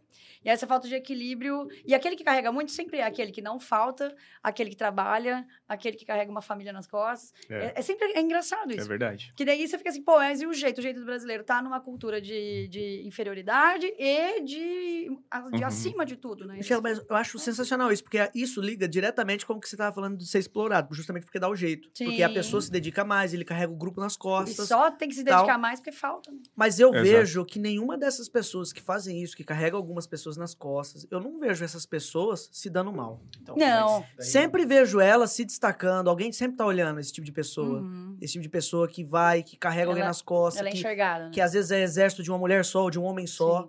tá lá fazendo um trabalho, além, além do que foi contratado. Uhum. Tudo bem, existe limite pra isso, só que cada um tem que descobrir até onde você pode ir também, né? Mais ou menos. É. Ah, acho É. que cada um decide. Você decide até onde você vai. Então, Olha, mas essa- daí eu acho que entra Entendeu? Eu decido até onde eu vou. também. Com Entendeu? certeza. Porque Com certeza. o- A esse tempo educação brasileira. quem que eu, eu vi comentando a respeito de um vídeo. O cara era um gringo, ele mora no Brasil, ele falando que o brasileiro não sabe dizer não. É, é uma cultura, Exatamente. é a cultura. Você, você, você faz isso, assim, ah, eu faço. Gente, Você se não você faz, me não chama fala, pra não. almoçar, por exemplo, eu vou dizer assim: então, olha, eu gostaria pra caramba, mas olha, amanhã eu tenho mil coisas pra fazer, meu cachorro O vai no brasileiro fala. veterinário. É, A gente não consegue assim, cara, eu não vou quero. ver, Cara, mas não não, fala quero. não. É. Então, isso É. tem uma questão disso. Você tá dizendo que você viu um cara gringo falando. Eu tratei com os meus alunos disso a semana, na semana passada. São, era uma lista de seis coisas que eram muito difíceis para os franceses no Brasil, né? Uma delas era essa. E eles puxavam um link que eu achei genial. E depois eu preciso reunir umas amigas para conversar sobre. E aí a, conver- aí a conversa de menina. Que é o fato dos caras não entenderem não. Mesmo. Então eles puxavam para isso. Que eles achavam, eles- a pessoa que estava dizendo lá, dizia que era um cara, um blogueiro francês que veio para o Brasil e fez lá um, né, um textinho lá, nada, nada de relevante. Mas ele puxava isso. Assim, pô, e a gente na balada, a gente só ganha quando a gente fala que a gente é francês. Porque os caras brasileiros não aceitam não. Sim. Então, aliás, além de, de passar essa coisa de educação mesmo, que a gente não fala não, na hora que recebemos, talvez a gente não lide tão bem. É foda, Sim. porque o brasileiro é treinado pra vender desde criança. e ele é... vê tudo não é como objeção a ser contornada, cara. O Botini- Peraí, Bosta peraí, isso, cara. eu vou dar um jeito. É, né? O vai dar um Botini- jeito, O exato. Botini sempre fala vender, vender, Vender. vender. Exatamente. Minha Mas primeira é. compra online na vida foi com o Botini. Foi com o Botini? Ah, é, Shoptime, a gente comprou uma rede de vôlei, imagina, gente. Ah, que Minha mãe maravilha. assim, vai chegar, será que vai chegar, será que vai chegar? O dia que parou o, O caminhão Botini. do Shoptime lá na frente, nunca mais paramos de comprar online. Era via telefone. Chegou, Era- chegou. O brasileiro sobreviveu a TechPix, cara. É, isso é Entendeu? verdade. É, então, É, então é, é, a- é curioso você falar. Eu acho que não tem nada a ver, mas seria objeto de estudo Câmera. de doutorado, ou então Hum. mestrado. Câmera digital mais vendida do Brasil e a gente nunca vê, né? Até hoje, vamos falar de Tá coisa boa. MP3, Vamos MP4. falar Fala de Top Term. É, É. de TechPix, de TechPix. TechPix. term. Mas eu acho legal aí, Top Term. fazer essa relação, né, da, da questão É. da cultura, Uhum. né? É, pô, se o brasileiro, o brasileiro não fala não, por quê? Porque ele é treinado a sempre dar um jeito, alguma coisa? É. E ele tem exemplos, né? A Eu gente não sei. vê nossos pais, nossa Uhum. família se virando. E essa coisa também, que pra mim é uma mentira capitalista, mas assim, do tipo, ah, ai, quem é mais. Ah, o brasileiro é pobre e é feliz. Ah, né? não. Isso não é verdade. Porque, mas então, mas, a Mas eu acho que isso não é mas a- mentira capitalista, não, hein? Porque o capitalismo não fala que Não. pobreza é felicidade. Não, não, eu tô dizendo assim, que as pessoas usam disso, tipo Usam assim, isso. ah, é, usam isso com, a, com a desculpa de, de, de Da- vamos trabalhar mais, porque olha aí, vocês estão lascados, mas vocês estão felizes, olha que maravilhoso, vão ganhar uma cesta básica. É, eu acredito. É, mas é, assim, isso, eu isso, acredito que dá isso, um- isso é legal. que isso é Que um pouco da, da cultura judaico-cristã. Eu acho que- Principalmente cristão. Sim. Que, que às vezes distorce um pouco os Pra ser ensinamentos grato e diz sempre que É, também. humildade é falta de Também, recurso. mas, mas é uma Sim, série de, uma série de sim, fatores. A gente sim. tá, assim, né? Não tem nada a ver com a história, mas já que a gente não, tocou no mas, ó, assunto. o livro ele é importante por causa disso. Não, cara, ó ele o leque traz de debate isso, que, ele que traz- a gente tá ele- trazendo. Sim, não, ele É. traz, mas eu tô dizendo assim, hoje a gente tá fazendo um estudo, né, para medir algumas, algumas situações socioeconômicas do município. Uhum. E, cara, pasmem, 77% da população empregada hoje tem ensino médio. Silêncio. Tá, e É, e aí... Não, é 77%. Cara, 77%. Isso, isso é muito. É. Se você olhar para toda... E, e a, gente tá história, falando... Né? Historicamente é muito. Historicamente é muito. Se você olhar hoje, e assim, eles estão 77% e eles ganham até três salários mínimos. Você vê, a renda per capita é baixa. Por quê? Porque o nível de escolaridade é baixo. Três salários mínimos vai dar 3,300 hoje. Sim, 3,300. sim. E o custo de vida? É. É.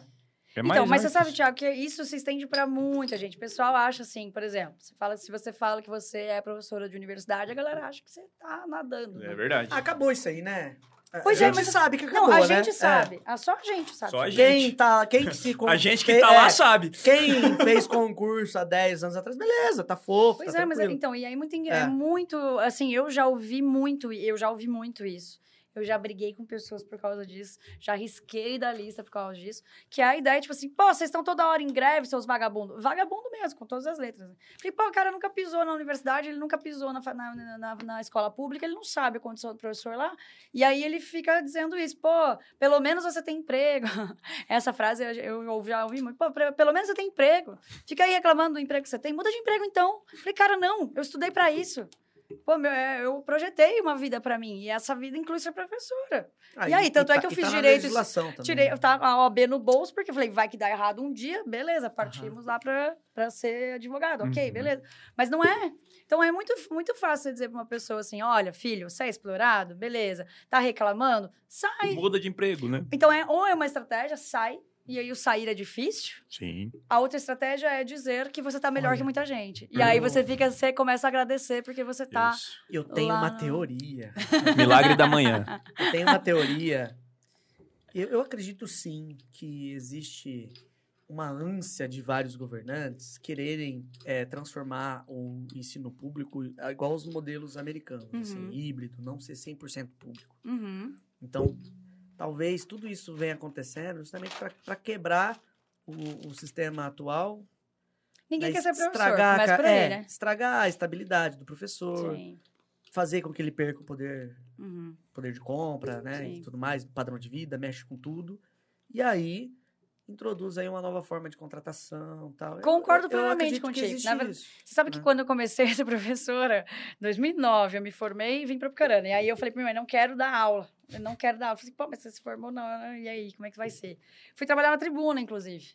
Né? E trabalhei lá por bastante tempo no, no projeto de leitura que tinha lá. E, então, era para mim, era massa. sempre achei que você tinha feito aquele projeto. Pois é, cara, sabe qual é o meu nome no crachá? Era tudo assim, Tiago Cunha, fulano de tal, Michela, vamos ler. O meu, so- o meu sobrenome era Vamos achei. Ler. E, e eu, eu, eu, assim, falo com o maior orgulho disso, porque era, eu, eu, era- eu era muito apaixonada. Quando, eu, quando o projeto acabou, eu não sei, acho que eu fiquei, assim, uns três dias, assim, em choque. E aí, e aí a gente foi fazer outras coisas na empresa. Eu falei, pô, não quero. Eu quero fazer, vamos ler, né? E aí todo mundo falou assim, pô, mas você leva jornal pra escola, que negócio chato. E aí era aquela luta para ensinar os professores e tal. E, e aí as, as crianças que recebiam o jornal uma vez por semana enviava cartinha pra gente agradecendo. E aí, aí quebra o professor. Porque daí você vai, pô, mudei a vida desse caboclo É, aqui, é, aí a gente vive de Puta, missão. daí, daí esquece o dói re- lá é. no coraçãozinho, lá. É. Daí você fala, ai, não, tá bom, vai, eu vou pagar pra trabalhar. É mais ou menos por É. aí. Mas quando eu, era, quando eu comecei a ser professora, era mais ou menos assim. Então eu era solteira, ia pra balada, assim. Ah, e aí, o que, que você faz? Eu falei, sou professora. Aqui, né?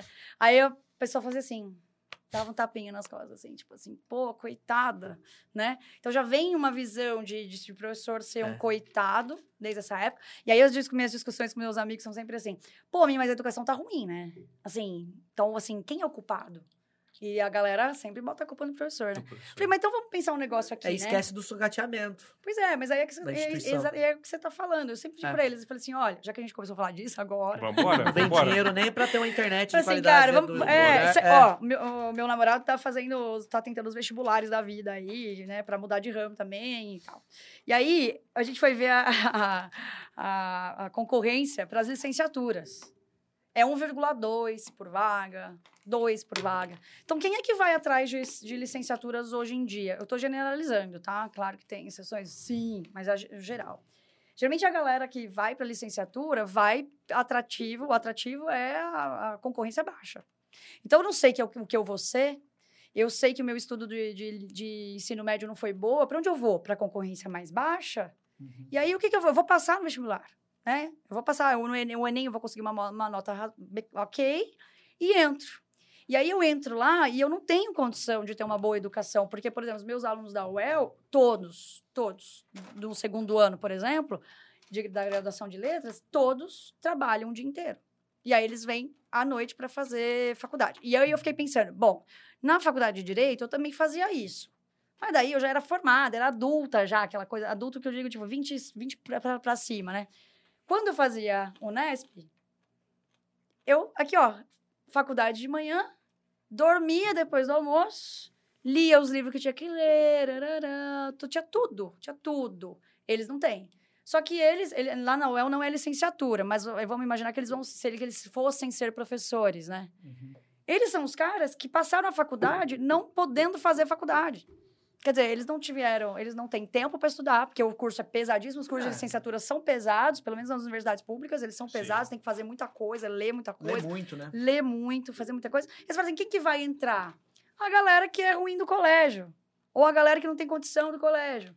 E aí isso vai indo, porque daí não é atrativo, né? Então, se fosse, por exemplo, ah, o seu salário vai Baixa ser... empregabilidade Exato. também. E aí tem muito. É igual o curso de assistência muito. É. social. Eu fico, eu fico viajando assim, cara, o assistente social deve sofrer muito pra conseguir se colocar É. no mercado. É, nossa, completamente, porque tem muito, É. não tem vaga, quase. Quando abre concurso do INSS, tá lá, abre, abre umas vagas lá. E aí o resto é prefeitura, depende de uma empresa grande que precisa de um assistente social. Cara, então eu sempre é- digo, falei, gente, qual é a Mas- so- Na minha cabeça, a solução é mais ou menos. Quer dizer, uma solução, não, é uma utopia, mas enfim. É, se o salário de professor fosse o atrativo de juiz, por exemplo, porque na universidade, na, na faculdade de direito, primeiro dia de aula, que, por que, que você veio fazer direito? Né? E aí um monte de gente. Ah, eu quero ser promotor, eu quero ser juiz. Ah, é porque você ama a justiça, você quer promover a justiça social? Claro que Não, Não, não. porque eu quero ganhar. Agora, Mas isso vale para nós professores Com também. Por que, que vai certeza. fazer mestrado, doutorado? Para melhorar a categoria de salário Compre- também. E hoje em dia, É. hoje em dia, você chega, você chama, Ah, mas- né? Mas não vale a pena hoje em dia. Mas melhora quando você Não, tem o melhora, título. É. melhora, melhora, né? Ah, mas, é inegável, né? mas você Melhora. fica pulando de uma universidade para outra, porque não tem concurso. E você quer um concurso. É, você quer ficar, fica você quer dois criar, anos numa, dois anos Quer criar raiz. você quer criar raiz naquela faculdade, Quer naquela universidade. estabilidade. Você né? fala, pô, já que a, outra coisa que eu digo sempre para os meus amigos, assim, cara, quer melhorar? Vai na escola do teu filho, pergunta quanto o professor ganha. Pergunta lá para ele. O porque daí, assim, ah, eu fiquei sabendo que a professora do meu filho teve que comprar ela mesma, teve que comprar o papel crepom para fazer a- que ela deu um jeito. É, né? E ela tem que comprar o papel sulfite para cortar não sei o que. Na escola pública nem se fala. Nem Sim. se fala. Nem Mas se fala, será né? que isso tem a ver um pouco com o verbete do sebastianismo? Pode ser. que Pode ele ser. fala aqui do sebastianismo, né? Porque Pode eu, eu lendo sebastianismo, eu fiquei naquela assim, que é a espera, Sim. né? Ele trouxe um pouco daquela questão da espera.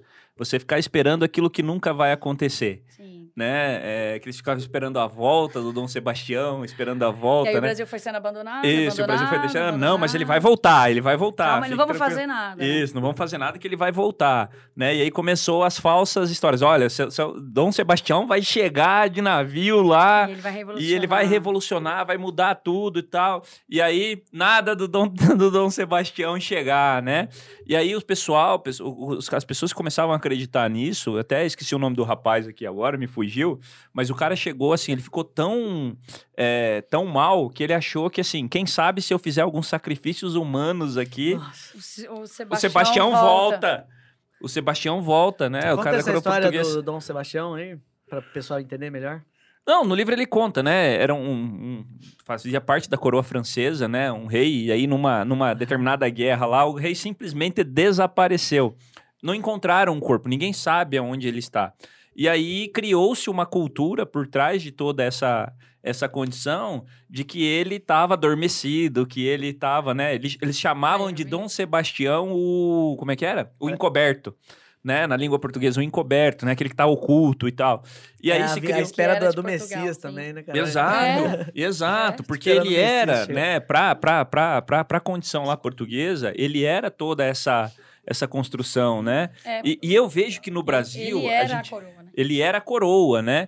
E aí o pessoal acreditava, e ele era, vamos dizer assim, um rei virtuoso, vamos dizer assim, né? Então ele tinha essa, essa concepção. E aí, cara, o que é mais legal no negócio é que depois o pessoal começa a falar assim: olha, ele sumiu, desapareceu, mas ele vai voltar, né? Qualquer momento o Dom João vai voltar, vai retomar as rédeas e vai fazer isso aqui ser o, o que era, né? Aquele lugar lindo de se viver. Aquele que, que descreveram nas cartas, né? Isso, exatamente. E aí, cara, fica maravilhoso, porque o cara nunca aparece. E, e se você olhar pro, pro ponto de vista Brasil, né, a gente tem muito disso, né? Os É, nossos triste. falsos. É, Ficamos à busca de heróis, a gente já falou sobre a gente já isso. falou sobre a gente isso, fica esperando os heróis, a gente fica esperando os heróis, e fica é um esperando pouco do mitos vir sebastianismo. aí. Mas, tal. cara, até então É. eu não conhecia essa Sim. história. Eu fui conhecer essa história no livro. É, É, que legal, cara. no livro aqui, legal. cara. Muito legal. E você vê que é uma história brasileiríssima do Brasil, do faz parte da Brasil, história, da do, história do Brasil, Brasil. e a gente desconhece. Isso só reforça pra mim que, o- que todo ser humano quer um, um salvador, fica terceirizando a responsabilidade. Ah, mas não- É. se não fosse assim, as igrejas não estavam lotadas, né? É Ah, então, fica esperando o Messias, Sim, fica é. esperando o ungido, fica esperando, né? e Fica esperando o, o dom. É, e aí você tem que Né? justificar Fica de onde vem sua força, né? De onde É. ela vem, né? Ah, então vem da minha fé em Deus, ou em É. qualquer outra coisa que seja, ou no Dom Sebastião, Dom ou Sebastião. vou fazer por causa do fulano, do ciclano, a gente justifica as próprias forças, né? Uhum. Então, acho que é meio brasileiro isso também. Sim, Eu e, e é sensacional, porque ele chama de sebastianismo, né, Que cara? É loucura, alguma, cara. como se É, fosse e aí, uma... e aí é genial porque você fala assim, pô, Até, tem até é medo de falar genial, pra não ferir a fé de genial. ninguém, porque eu sou católico, sou Sim. cristão e tal, mas Uhum. é, é- é loucura quando você para pra pensar nisso aí e faz associação, né? A gente fica esperando, É. na espera, expectativa, expectativa, É. nada muda e você fica esperando alguém você resolver, quer- até quando morre, né? né? Pra gente que é, né? Eu também sou católica, e aí você fala assim, pô, morreu, não, mas não terminou aí. É, nunca- Sim. Sempre tem uma esperança de encontrar. Não, não fica triste, não, daqui a pouco você encontra. Né? É. Então nunca, nunca a gente não lida bem com essa coisa de ter Sim. que fazer a coisa e lidar com a consequência dela. A gente não lida muito bem com isso, né? Ai, que peninha, morreu, calma. É. Já já, já já vai ficar tudo bem. E isso também é brasileiro, eu acho. Sim, Se, pô, sim. Tá ruim, velho. Morreu, a Sim. galera morreu. Já era. E aí, né? Tipo, a pandemia foi uma prova disso, eu Sim. acho. Né? E daí a gente. é, até o, na hora que eu tava é, sub- sublinhando os verbetes aqui, eu, eu escrevi lá. Será que o jeito que a gente falou, vou tomar ele sempre, né? Uhum. Ele é o pai da positividade tóxica? Talvez. Porque Eu- se você sempre está disposto ou disponível, você tem que dar um jeito, Sim. você nunca Não. pode estar triste, nunca pode esperar, Não, nunca pode. O etc. pai da positividade tóxica é um coach. Nelson Ned di- dizia. Nelson Ned dizia: se tudo passa, tudo passará. Nossa! É sensacional. Então, você vê, e aí o Sebastianista está depois do verbete saudade. Esse sim é um clichêzão, Então, né? Esse é. Esse é, porque Esse ó, falou de português, Brasil, Brasil, saudade. saudades. Ah, porque português é a única língua que tem o verbete saudade. Não sei se é verdade, nunca fui pesquisar, mas a gente acredita. É. Você não fala, como é que traduz saudade em, em outras línguas? A galera não consegue. Saudade deve é? existir. francês. Deve existir. Existe Não saudade tem. em francês? A gente A fala, falta de. a gente fala me manque, de mancar. O verbo mancar nosso vem do manquer, do francês, que é fa- fa- faltar algo. Então, ah, tô com saudade de você, tu me manque. É isso que eles falam. Ou então, eles no falam... inglês é miss. E ou então, Também tem vários significados, não é só saudade. É, então, É. e né, no francês tem o regret. Lembra da música da Edith Piaf, não sei se vocês conhecem, mas Je ne regrette rien, que teve que o Moro usou esses tempos atrás aí para justificar uma fala dele, ele disse Je ne regrette rien. Ele não falou desse jeito, mas enfim. E aí o, o regretter tem sentir saudade, pode ser quando você sente a falta de alguém. Então, je te regrette, Sim. ou pode ser quando você lamenta algo, ou quando você sente remorso de algo, arrependimento. Então, olha só, o je ne regrette rien pode ser eu não sinto falta de nada, eu não me arrependo de nada, eu não lamento nada. Então, passado ficou para trás. Isso é francês. Não é brasileiro. Legal. Não é brasileiro, né? Brasileiro a gente vai, vai atrás do. Será que é por, é por isso que o autor também se encantou com a língua portuguesa? Porque Com a gente, dá, sig- a gente certeza. consegue dar significados, Com né? certeza. Que seja de origem latina, grega, é sei que- lá. Isso aqui é bem consegue, é. maravilhosa mesmo, né? É bem Mas, completo é, mesmo. Isso me lembra a incrível. Ariano Suassuna falando lá da- do, do copo, Do né? copo de vidro, é, né? Porra, cara. Glass of glass. É, o glass of glass, copo de vidro. né? E aí depois, é, e aí plastic glass, como? Impossível, né? E, é, mas assim, até porque no francês também, vidro é verre e copo é verre. Nossa. Aí fica tudo, tudo mesma coisa, né? E a gente não, é copo e vidro. Vidro. Peraí, São pô, uma coisa, uma O coisa. copo outra é coisa. feito de vidro. Sabe uma coisa que eu acho É, a genial? gente- é, uma é, coisa que eu acho genial é o verbo ser. Que é igual ao inglês. Porra. Verbo ser e estar ser o mesmo verbo. Não pode. Não dá. Não tem como, né? Não tem como. É porque você fala assim, pô, ah, estou. Eu vou usar um exemplo que eu uso, né? Às vezes o pessoal me acha de terninho e, e, e todo emperequetado na rua. Fala assim, "Cês- mas onde é que você tá indo? No fórum? Eu assim, pô, mas você é advogada? Não, não, não, não. Eu estou advogada por 30 minutos. Só. Mas eu sou professora. Estou bom. advogada. Olha só, pra mim é muito claro na minha cabeça que uma coisa é uma coisa, outra coisa é Outra outra coisa. coisa. né? E Já pros- diria Tim Maia. É, É, E pros Tim Maia dizia. isso pro, pro, pro, pro francês não dá. Pra língua inglesa também não dá. Aí tem que usar mil outras palavras pra dizer. Usa as palavras, os advérbios de tempo para marcar, ó, nessa hora, agora, sou tal coisa. Falei, pô, o verbo ser uma coisa e o verbo estar é É outra. Sensacional. Foi genial, né? A língua É. portuguesa é genial. E ele, ele, ele. Aqui tem um. Ó, pra você ter uma ideia, tem um verbete que chama ah, língua inventada, língua particular. Isso. Nesse língua particular, ele fala um pouco de um professor que ele encontrou no meio da Amazônia, o cara, numa uma escola que recebia nativos e tal. Tinha um professor de francês lá. E aí o diretor da escola chamou o Gilles Lapouche para conversar com o professor de francês. E o professor de francês estava nervosíssimo, porque ele não sabia falar francês. Né? Então, ele, ele fala aqui que ele via o cara falando francês e falava, pô, e agora? Metade de mim diz para eu contar pro diretor da escola que esse cara é uma farsa, que ele não fala francês. Outra metade diz, por que eu vou fazer isso? Né? Por que fazer? E aí ele fala disso, a, a capacidade dele de inventar outras palavras a partir do não saber francês. onde E aí não ele tá. inventa. Os meus alunos são craque nisso. Eles não sabem a palavra, eles afrancesam, assim. Então eu não sei como fala, sei lá, garrafa. Daí eles falam garrafa. Maravilhoso. Pronto, ficou garrafa. E é isso que ele fala aqui, que aí a capacidade do, do cara que fala português de ir inventando palavras novas e elas existir, passarem a existir, porque a partir do momento que começou a usar, Então, passou a existir. mas você acha que isso tem, tem muito a ver com, com a cultura brasileira, pela questão da miscigenação, pela, pela, pela questão da imigração, que a a gente, às vezes, muitas vezes, assim, por conter essa, essa grande carga, vamos dizer assim, de diferentes etnias, né, no país, que isso acabou nos levando a gerar isso, e isso, e isso de uma certa forma, contribui muito para nossa literatura. Sim, ele fala isso aqui, nesse verbete. Tipo assim, Brasil, brasileiro não sabe quem é. Eles sempre sonham com um país que não é o deles. É. Então, você vê agora, por exemplo, todo mundo querendo vazar para a Itália, por exemplo, né? Os Uhum. pedidos de, de, de imigração para a Itália, de cidadania italiana aumentaram quase 80% no último ano. Então, quer dizer, é meio, meio isso. E outra coisa que é muito engraçada aqui no Brasil, né? A gente é muito assim, não, mas porque a minha família é italiana, minha família é portuguesa, minha família é não sei... Tá, A tua fa- tua vem família- de Pernambuco mesmo. Então, mas é, mas é isso. Se você, sua família é quem? Ah, o meu trisavô. Tá, tá, eu falei, não, filho, peraí, tua Português, família é daqui, português, filhinho. Português. Né? Mas essa, É, mas é. essa ida pra Itália é por causa daqueles spam que tá recebendo, né? Cidadania italiana, fácil. É. Pode ser. Mas, mas, Mas, faz é, sentido mas é isso, muito disso, tudo. cara. Porque assim, a minha acho que me conhece já faz uns 20 anos, Ah, mais aí, ou menos, né? Nossa, azar o seu. Várias Gente, coisas aqui, ó. Ah. E aí, cara, assim, né? Eu tenho esse costume de falar mexendo as mãos, Aham. né? E tal, isso aqui. Todo mundo fala assim: você é parente Bem de italiano? italiano, bem italiano, Você é italiano? assim. Não, não tem ninguém italiano na minha casa.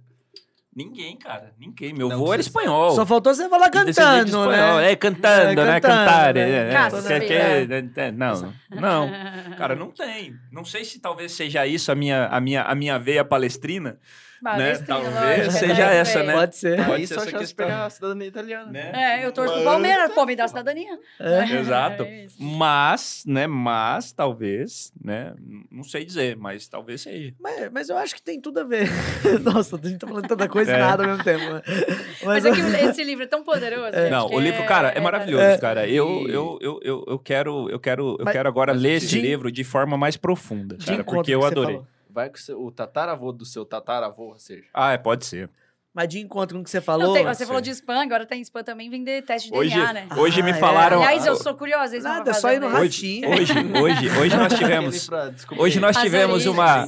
Hoje nós tivemos uma reunião de manhã, uma reunião do comitê. Ah, sei, sei.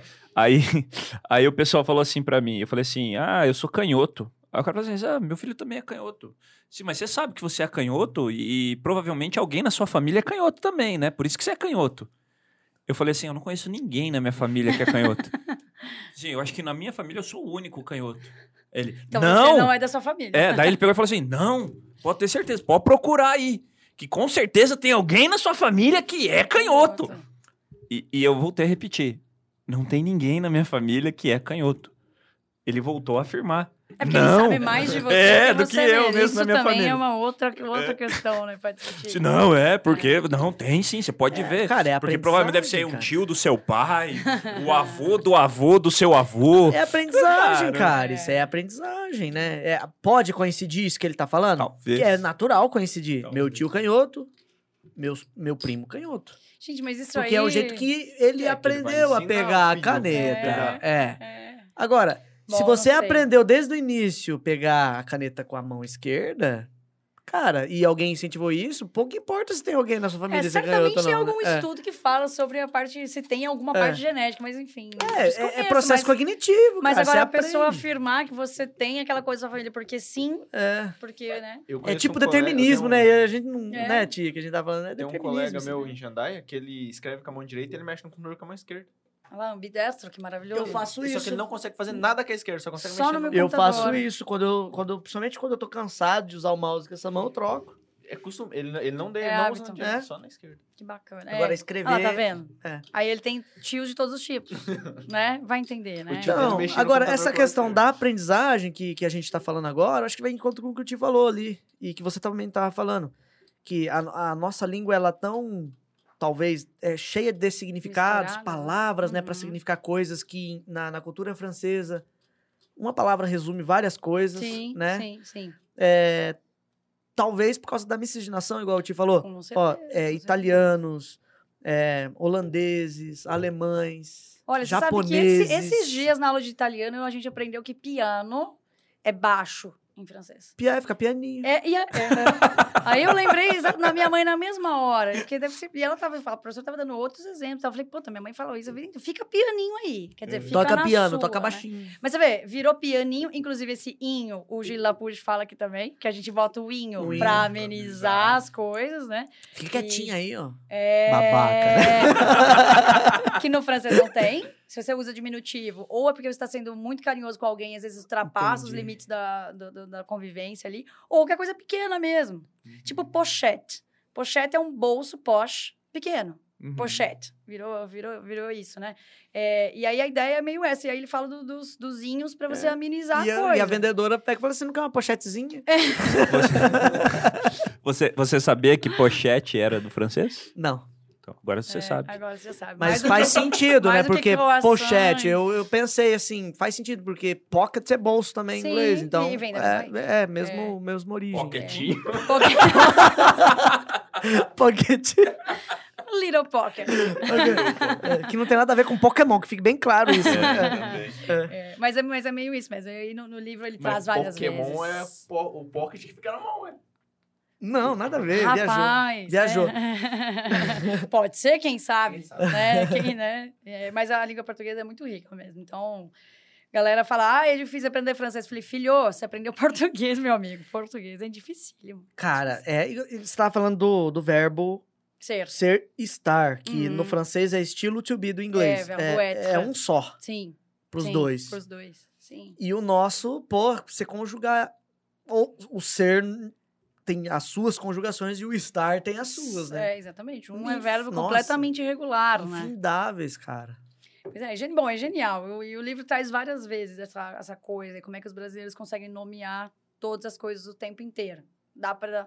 Tudo coloca, né? Tudo tem um nome, É né? somente coisa, né? É, Pega aquela coisa pra mim. É aquela É coisa. coisa, ali, coisa, coisa o tempo É, inteiro. coisa- coisa é tudo. é. Você coisou aquela a coisa? coisa que fica em cima do treco é, é mais comum. É só o brasileiro tem isso. né? É. Viu? Ah, assim, só saindo um pouco do, da seara do livro aí, é, o, você escolheu ser professora de francês. O que Uhum. te levou a escolher? Nossa, essa pergunta todo mundo me faz e a galera fica muito iludida comigo. Ela assim, nossa, mas você, então, sua mãe, seu pai, não sei o quê. Eu falei, pô, não. Minha mãe e meu pai. Minha mãe é professora de matemática. Meu pai, a gente fala que ele é administrador, porque ele teve a, a distribuidora de publicações aqui em Apucarana por 33 anos. Então, trabalhou na editora Abril, depois...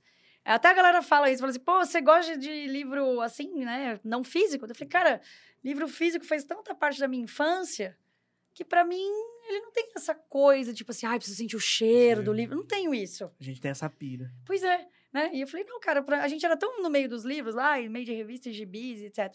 E, então, mas aí o que aconteceu? Meu, eu queria ser publicitária, na verdade. Pai, vou fazer publicidade e propaganda no terceirão, assim, né? E aí ele falou, não vai. não vai, não, não vai. Ele tinha um preconceito com publicidade. Quando eu conheci o Gabriel, falei pra ele, pô, vou te apresentar pro meu pai, pra ele ver que alguém dá certo como publicitário, né? É, mas ele achava que não dava, ele achava que não dava sustento, achava, ele achava que não rolava. Falei assim, escolhe alguma coisa aí, vai ser professora daquela coisa. E aí eu gostava muito de português, gostava muito de português, a- Zumas, amor da minha vida, né? Eu, é, adorava as aulas dos Zumas. E falei, ah, Uma quer saber? É. Se chamarem ele aqui, vocês preparem umas cinco horas, porque ele tem, ele tem história para contar. O bicho é, ele é genial, genial, genial. E, e aí eu quis fazer português. Só que eu não queria fazer na UEL, porque eu não queria ir voltar todo dia. Eu falei, pô, faculdade, quero morar fora? Quero morar aqui não, né? Então fui, fui para Assis, que era a faculdade, a Unesp de Assis. Chegando na Unesp, você chega lá e você precisa. É diferente aqui da UEL, por exemplo, que você já faz o vestibular sabendo a língua que você vai fazer na universidade. Lá você faz o vestibular de letras. Lá dentro você escolhe a língua que você quer fazer. Então são seis línguas na época, não sei, acho que são sete, agora incluíram o mandarim, se eu não me engano. São, eram seis línguas. E aí você escolhia duas. Eu escolhi o francês e o italiano. E por que, que você escolheu o francês? Porque eu pensei assim, bom, na época eu estava por aqui de inglês, que fazia aula de inglês mil anos na- nas escolas aqui, nas academias. Tinha na escola, eu pensava, bom, espanhol, fiz na escola também, alemão, sem condições, não queria. Aí tinha aula de japonês, falei, pô, japonês difícil, não tem nada a ver, não sei o quê. Aí sobrava o italiano e o, e o francês. E na Unesp, tudo era em francês. Era um negócio assim. As pessoas falavam francês no corredor. Aí a minha professora, as professoras, tinha duas professoras que eram francesas. Vamos falar a verdade, é elegante. Ah, né, pelo amor de Deus, a É coisa mais linda da elegante. vida. Eu ficava babando, babando, achava lindo. É elegante. é É. elegante. E aí eu falei, cara, quer saber de uma coisa? Eu acho que eu vou pro francês. E aí tinha que escolher outro, falei, vou pro italiano. Minha avó tinha descendência italiana. Eu falei, tá, beleza. E aí entre o francês, chega uma hora que você faz seis meses de língua, as duas línguas, uma hora você tem que escolher qual que você vai seguir. E aí eu lembro que eu fiquei pensando, deixa eu ver o que, que tem mais trabalho, né? E na época, em Assis, as vagas para professor de francês tinha mais, aí eu parti para o francês. Mas eu era a aluna que falava bonjour, professor. Era desse jeito. E aí, hoje é bonjour, professeur, né? Mas eu era aluna que não sabia nada. Então, eu entrei zerada, não sabia absolutamente nada de francês. Até eu falo isso para os meus alunos. Gente, se eu conseguir falar francês, todo mundo consegue. Porque o que a galera fazia lá? Estudava francês antes de entrar na Unesp, porque a galera sabia que lá era na tiro, tiro, porrada e bomba mesmo. Você não fala uma palavra de português. As professoras não falam português, nada. Nenhum Oi, gente, tudo bem? Hoje eu vou explicar Cara, como funciona. Não. Sensacional é tu- isso, é porque tudo- todo, todo mundo respira a língua É, ali. e aí né, eu cara? ficava assim, sabe, tipo, na- tipo, como é que é o, o- Tem um meme que o cara fica Do assim. John Travolta. John Do John Travolta, Travolta. eu ficava desse jeito, exatamente. E aí foi na. E aí o que aconteceu? Eu vi... Nosso, nosso, nosso geek aqui. É, pois é, falei, tem alguém mais. né? É, e aí, depois que eu saí da universidade, eu vim para Apucarana de novo e fui trabalhar na tribuna e dar aula no Anchieta, no Colégio Anchieta. Dava aula de português lá, no na, na período noturno, que foi onde eu aprendi sobre a vida, foi lá, né? O que é a vida de verdade, que, o que o mundo é de verdade, como o Brasil é e qual é a realidade das pessoas, lá. Né? Então, na tribuna, eu fazia o projeto Vamos Ler, que lidava com os presidentes das empresas para conseguir patrocínio, para mandar jornal para as crianças que não tinham grana para comprar jornal. E à noite era no Anchieta, que lá era pancada, era tapa de um lado e tapa do, do outro, outro. para você ver. Filhinha, fica na sua aí, que a, A vida, vida é não é muito aí, maior do que isso. é. É. Mas o francês... E aí, depois disso, nessa época, tinha francês no Nilo Cairo, no CELEM, que é aquele projeto do governo do estado que, que, que dava aula de Uhum. línguas, né? Aham. que está sendo desmontado agora, que fique bem claro, mas que ele, que ele existia nessa época. E, e eu fui tentar. Tá substituindo o programa, né? Agora é o Paraná Fala, né? Aí, PF, na- nas Paraná. universidades, né? Ah, mas esse era para comunidade. Esse é pra comunidade. Pra comunidade, Ah, tá. pra comunidade. E, e aí eu lembro que na época, quem dava aula de francês aqui em Apucarana é um professor maravilhoso que chama Alberto. Inclusive, Alberto, um abraço pra você que hoje mora em Curitiba. E aí chegou uma época que tinha francês no Nilo Cairo e no Osmar Guaraci Freire. E aí, nessa época, ele chegou pra mim e falou, Michela, vamos dividir as aulas. Aliás, foi ele que me colocou, praticamente. Porque Uhum. se não fosse a vontade dele, ele dizer, não, não quero as aulas, fica aí metade pra você, metade pra mim, eu não tinha entrado pra dar aula de francês. Uhum. E foi a partir disso. Aí o que aconteceu? Eu entrei para dar aula na. Então, eu dava, fazia a Tribuna do Norte e dava aula de francês depois. Então, eu fui aprendendo francês de verdade Dando aula. dando aula. A verdade é essa, na universidade, Uhum. claro. Mas depois. Então, não tem nada, absolutamente nada. Nossa, você tinha uma influência. Não, nada, nada. Eu só. Só fui E o italiano também, no caso? Então, e o, itali... o italiano eu faço aula de italiano ainda né? Porque é uma, eu amo, acho lindo, acho incrível o italiano. E acho que é uma língua. E quem sabe francês, eles são muito próximos de, de regras, de gramática e tal. Então, quem faz francês, fica a dica aí para os alunos de francês. quiser migrar para italiano daqui a pouco, é uma boa língua para migrar, porque eles são muito próximos. Cara, é maravilhoso o É italiano também. lindíssimo. Troppo bello. Às, às vezes eu vejo a, a minha esposa conversar com, com as- a, filha de uma amiga dela lá da Itália, que ela Sim. ficou na casa Aham. deles por quase um ano. E as meninas amam ela. Ama demais. Liga pra ela, assim. Uhum. O ruim é o fuso, né? Quatro horas de Ah, diferença e tal. sim. E aí, é, ontem nevou lá, né? Aham. Lá na Itália. Começou a, Sim. a nevar lá. E aí eles liga, é, mandaram né, vídeos pra, Uhum. pra minha esposa e É falando italiano e é lindo. É Da- cantado Não, mesmo. é, cantado. eu é acho. Eu, a pessoa fala, ai, francês é lindo. É mesmo, claro, sim. Mas o italiano é muito sonoro, muito. Uhum. muito ele é muito mais. É, Ele, ele tem mais sangue, eu acho, né? Porque o francês é todo assim, faça o bico, não me toque, né? Ele não tem uma força, assim, que seja. Mas é elegante. É eu assisti Não, um filme sou- na Netflix. sou- sou suspeita ah, esqueci falar. o nome do filme agora. Mas é um, um- um filme que se passa assim: é um jantar de casais.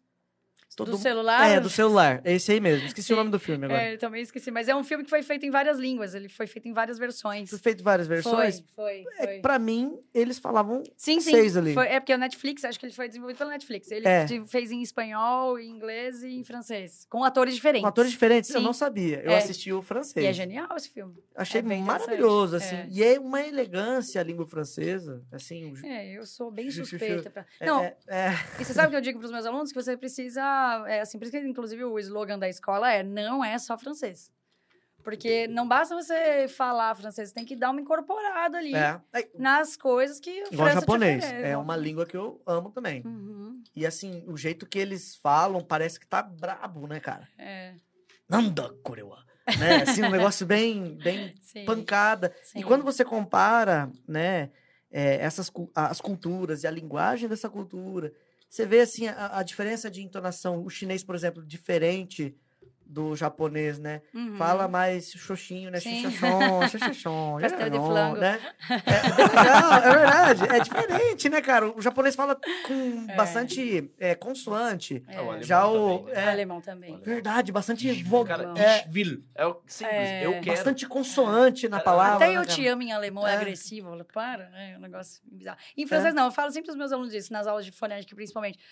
O francês, ele é choradinho. E ele tem o Ele é arrasto da hum, língua também, não uhum, tem? Sim, ele é um... Sim. Né? O R é daqui, É, o então R. é um R mais catarrentinho, assim, né? É, É. claro que esse que a gente tá falando é o francês da França. Temos que lembrar que o francês, ele é quase que africano mesmo, né? Porque tem a, a África inteira fala francês praticamente. né? Sim, Então a gente precisa lembrar certo. disso, porque às vezes os alunos falam assim: ai, professor, esse R aí do voiture, por exemplo, ele eu não vou conseguir fazer. Eu falei, não tem problema, fala voiture. Que é o R que a gente fala de carro, por- de, de caro, por exemplo. Uhum. Porque a África inteira fala desse jeito.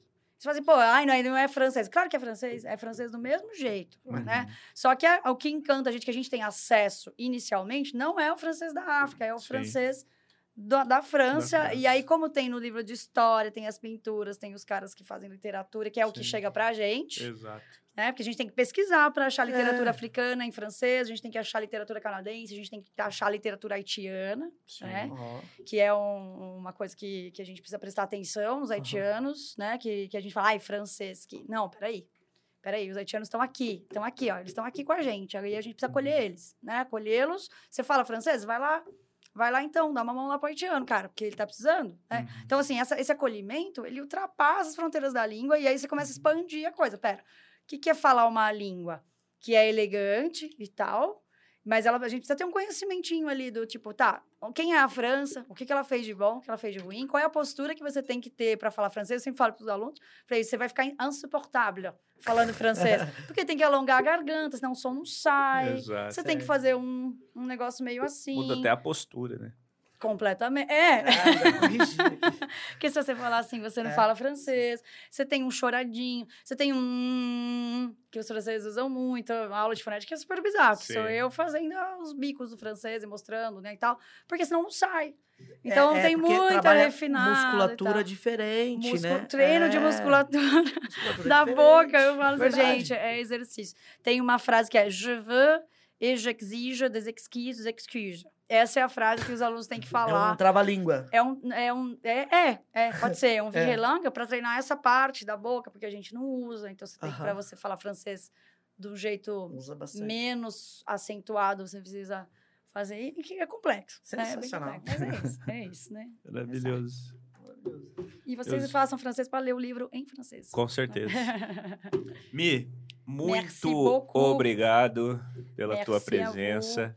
Foi Obrigada a maravilhoso gente. conversar com você, principalmente falar um pouquinho dessa questão da literatura francesa, que é um negócio que pra gente nos encanta, né, de uma certa forma, a gente gosta de ler, a gente tem essa proximidade. O projeto foi criado para isso, Uhum. né, para que a gente pudesse falar de uma forma mais descontraída, Sim. conversasse brincando, né, como um bate-papo mesmo numa mesa de boteco Uhum. justamente para poder trocar essas ideias e poder trazer informação de uma forma leve, né? A gente não precisa fazer aqui, é, por exemplo, análises né, é, profundas, intelectuais, né? Por exemplo, como a gente faz na academia, como Sim. você mesmo trouxe, né? Sim, sim. Mas é uma forma da gente falar um pouquinho e de repente levar um pouco de informação, de cultura para as pessoas, né? E esse foi o objetivo nosso desde quando a gente começou o projeto. E reflexão, né, Tiago? Eu acho que cada vez é um livro que trouxe tanta coisa e, te- e quebrar um pouco essa ideia de que ah, eu não sei nada sobre arte, então eu não posso falar sobre arte. Falei, não, pera, na mesa do boteco, que é a ideia de vocês? Sim, é claro é, que você é pode. claro que pode. Não, o lugar de fala é a cadeira.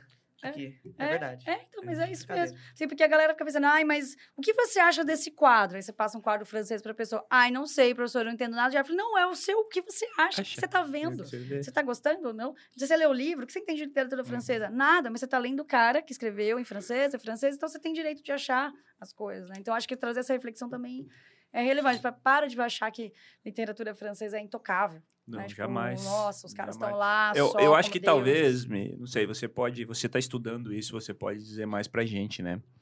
Eu acho que talvez a gente tem muito uma, uma, uma preconcepção de que literatura francesa tem muito a ver com sociologia, Ah, é. a análise social, Sim. né? Por isso Sim. que a gente às vezes tem Tem essa resistência, essa né? resistência, porque a gente Uhum. acha assim, eu tenho muita dificuldade, por exemplo, para entender Bourdieu, Uhum. muita dificuldade, mas muita, Sim. Né? E olha que eu tô fazendo filosofia e eu Sim. tenho muita dificuldade de entender o Bourdieu. Né? Eu tô estudando filosofia e tem dificuldade, cara. A Tem UEL muita. ama É, mas Bourdieu, né? Pois é, tem uma A aluna UEL minha que é professora de história, muito. Mariene, É. ela, e ela, ela sempre traz as questões do Bourdieu também, porque é, não, é, não é fácil. Sim, é difícil Não é de fácil. entender. É difícil de entender. Não tô dizendo E- que ele tá errado ou, ou certo no que ele Não, escreve, não, mas assim, eu, não. te- eu tenho dificuldade de entender, muitas vezes, o que ele coloca. Né? Ele tem um negócio lá que ele fala, né? Que a distância do objeto consagrado Ah, né, é a mesma relação da distância, né? Cara, aquilo lá é muito difícil de compreender aquilo. Isso aí o Clóvis de É, o Barros... próprio Clóvis ele- fala sobre Pô, também. Ele Ele é popularizou essa maravilhoso. frase. É, então. nós? E é, e é difícil, cara. É muito difícil entender o Bourdieu nesse sentido, né? Mas assim, você tem o Bourdieu, você tem uma série de outros autores, né? Também franceses, né? É, O Strauss não era francês, né? Ou era? Sim, era, né? Inclusive tem o Tem, ele fala, fala um verbete Tem. sobre ele, né? Uhum. Então, o Strauss também, cara. É difícil. Eu tenho uma, um livro dele lá que fala sobre o estruturalismo. Cara Ah, do tá, céu. já sei Pelo é. amor de Eu Deus. Rapaz do céu. Sim. Eu, eu juro pra você, eu comecei a ler três vezes o livro, Mi. Eu parei. É, mas a gente tem que lembrar, Thiago, que os caras na França, velho, eles já, eles já eles nasceram. Ó, pra você ter uma ideia, né? A Sorbonne. Sim. Tipo, pô, quando foi construído aquilo, cara? Né? Então, assim, a gente precisa lembrar disso também, né? E não, e não ficar com essa coisa de, tipo, a gente precisa ser, chegar no nível tal, né? A gente vai, vai, a gente vai um dia, talvez, né? Mas a gente tem que lembrar que esses caras, eles já têm... Por exemplo, você vai no Museu do Louvre, por exemplo, você chega lá, tem as visitas de escola no Louvre. As criancinhas de três anos visitando o Louvre. Aí você fala, pô, as crianças de três anos no Brasil, o que, que elas fazem, né? Que, que- que contato com arte elas têm? Muito. É, é, é É. Pocoyo É. e galinha pintadinha. E olha lá. É isso aí. E olha lá, vai além, vai além. Vai além, vai além, ah, vai além. o pai falando. Vai além. Então a gente tem que lembrar isso também, que a gente precisa, a gente precisa tá, ok, não entendi, eu vou ler de novo, vou perguntar pra alguém, eu vou pesquisar, não tem problema. A galera acha que assim, ah, eu vou ler esse cara porque esse cara é um cara muito recomendado, só porque é isso, né? E não é assim, a gente precisa saber É, eu a tenho. nossa... Eu, eu, eu sou, nesse ponto, eu acho que eu sou igual francês. Porque se o cara tá em alta, todo mundo falando dele, eu fico Eu desconfiado. também não quero. É, Fico é, desconfiado. é. Um dia minha esposa falou assim: vamos assistir esse filme aqui, 97% de relevância no Netflix. É. Meu namorado que É. eu diga, eu sempre falo assim, ó, tem 42 de relevância, vamos.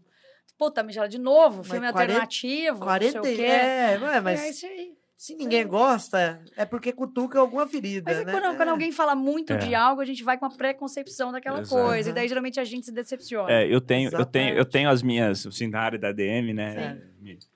Eu, eu- eu tenho as minhas dificuldades com essa condição, quando alguém fala muito de alguma coisa, né? Por exemplo, eu tenho uma dificuldade tremenda com o Kevenato, né? Que é um Que tá autor na da moda. DM. trans- É, e tá na Kavena- moda. Não, ele não é autor, Nossa, cara. cara. Não, Ele é, di- é, ele é didático, ele forma um apostilão de. É, cara, é, 700 eu tenho, Eu páginas. tenho dificuldade, eu tenho dificuldade. Entendeu? Você O cara fala sobre tudo, ele. Mi, sobre tudo. Você tudo. usa ele É. como um índice pra fazer a pesquisa, a verdadeira pesquisa. Sim, ele te dá onde Se você vai, não né? entendeu isso ainda, né, que ele é, vai, vai É, lá, você, cara. Fica a dica. Porque eu uso nas aulas, eu sei porque você tá falando isso, porque eu usava nas minhas aulas Kevenato porque ele é prático, só isso. É, ó, 90 minutos pra entender a administração com Kevenato. aí. Ah lá, que maravilha. Não Eu tem. Preciso ler. É, então. Mas eu posso fazer. Mas isso aí é igual. porque né? é 100. Pra É. aprender com o Thiago, né? Pra Mas é igual aprender assim, ó, aprende em francês, em três meses, você não aprendeu, eu te devolvo o seu dinheiro. É, Isso é maravilhoso. Ah, mas, ó, o que não a vem Venato atrás, não faz assim. promessa nenhuma. É um catatal de 700 páginas. Nossa, quantas, quantos autores ele referencia ali? que é mas- uma excelente fonte de pesquisa. É, então daí o cara Entendeu? fala, você vai atrás dele. Ele é um Wikipédia É. impresso. Pronto, resolvido Entendeu? aí, Thiago. Eu Já Tá resolvido, né? Tá tá resolvido. resolvido já. É que assim, Mi, a gente tem uma, uma dificuldade aqui, porque o Ribeiro, ele é... Eu sou defensor Ele é um Wikipédia. defensor da Wikipédia. e aí, pra gente, né? A gente que é da academia, você Aí eu sabe acho como que é que é, ele né? ainda a gente precisa sofre. melhorar, a ele gente precisa sofre. melhorar, ele precisa melhorar, tá melhorando, mas eu sou um defensor do nessa Mas relação. olha, vocês falaram do Clóvis de Barros, né? Na academia, ele, Sim. a galera não curtia ele. É, Lógico que nem não. Ele, nem, nem o os Karnal, popstar. Karnal, nem, nem o o Cortella. Nenhum, nenhum dos popstars vão Cara, gostar. e eu acho eles O Cortella eu queria dar um abraço nele. Eles popularizam o assunto. Então, mas você sabe que assim, Entendeu? filoso... cara, filosofia, reflexões. A Sim. filosofia tá na tua vida, meu amigo. Exato. Política tá na tua vida. Exato. A roupa que você escolhe pra, pra vestir é, é Mas- política. E aí o que tem que simplificar. Sabe o que e tem que simplificar. A inveja faz a crítica também. Talvez. É. Porque se criticam o Clóvis de Barros, que se não fosse ele, eu jamais ia me interessar por filosofia. Sim. Eu quero professor da Entendeu? USP, né? Dar Ele show. abre a É. porta pra você gostar do Sim. assunto. É, ele fala assim: Entendeu? olha, filosofia, filhão, ele não tá lá só no enciclopédia, ele tá na Tem tua vida. Tantos Isso. filósofos esquecidos. é verdade. Galvão, cara, uma mulher pica das galáxias pra, pra filosofia também. Os vídeos dela, as aulas dela no YouTube são demais. É, o que eu acho que a né? galera às vezes acaba achando que, porque conhece uma aula do Clóvis de Barros, um, um leu dois livros do Cortella com Karnal, sabem de filosofia. Não, né? Né? Então você tem que ter essa, Ah, não, esse bom também- senso, né? O feeling de- é, eles É, falaram então, de, por exemplo, senso. a Clóvis de Barros fala muito de amor. Aí ele Sim, fala Platão, do Platão, vai, Jesus, vai né? É beber, genial. vai beber na fonte. Ele já citou da onde que ele É, tirou aí aquilo, vai beber. será que Platão falou entendeu? isso mesmo? Vou lá. É isso. É. Igual É. que a Venata, ele falou, ó, Taylor dizia isso, então vai beber na fonte, vai ler É. Entendeu? É isso aí, Não, Bom, não, não, você eu- não vai me convencer. entendeu? Tudo bem, tudo, Tudo bem. bem. tudo bem, cada um com o seu, né? É Fala isso. assim, não preciso te convencer, mas eu convenci um monte. É, eu não preciso te É. convencer, porque eu senti, eu senti um recalque aí em você, né? Ó, beijinho no ombro pra você. Continuem usando que a Venato, então, então, e sejam felizes. É, É, isso. Não é, é- ele prefere Maximiano, é outra bosta. Mas assim, né? mas o importante é continuem pesquisando, porque o que a É galera não tem feito é isso. A galera só aceita não e usa YouTube? aquilo que convém a ela lá no Instagram, no YouTube. Então, mas não tem no etc. YouTube, Mi? É, pois é, não sei. Ai, nossa, eu recebo tanta essa pergunta. Me dá uma dica de. De vídeo no YouTube? Presta Pra atenção na aula, essa é a dica. É, exato. É, então eu acho que tem esse, esse aí, o bom senso que às vezes falta. Né? É. Isso aí. De- Mi, muito Obrigado. obrigado teu, pela tua participação. Obrigado. Obrigado de verdade. Obrigada mandar um abraço lá pro Zé, mandar um abraço pra cá, pro seu pai, pra sua mãe, que eu Sim, amo de todo paixão, pra todo mundo lá. Mãe, volta pra casa, pelo amor de Deus. Faz um Por mês que eles favor. estão Tão no estado em- de São em Paulo. Bernardina, não voltaram volta, né? ainda, quer- Ai, a gente vai amanhã, a gente vai amanhã. né? É, amanhã nunca chega, voltam, nunca aliás, chega, que né? é uma realidade mesmo. É verdade, né? Tudo bem. É, então, assim, né? Obrigado de verdade por ter aceitado o nosso convite, por estar aqui. Obrigada a vocês. A gente vai fazer outros convites pra você, pode ter Pô, certeza. Tô, tô aguardando. Né? Eu gostei de falar de francês. É, muito bom. Vamos trazer outras, outras, outras possibilidades. Aliás, eu vou, dos dois outros livros, passo pra eles. que os Vou passar, são vou passar, pode também. Não deixar, são vou franceses, passar. mas são muito geniais. Vou passar. legais. Vai ser, vai ser bem legal.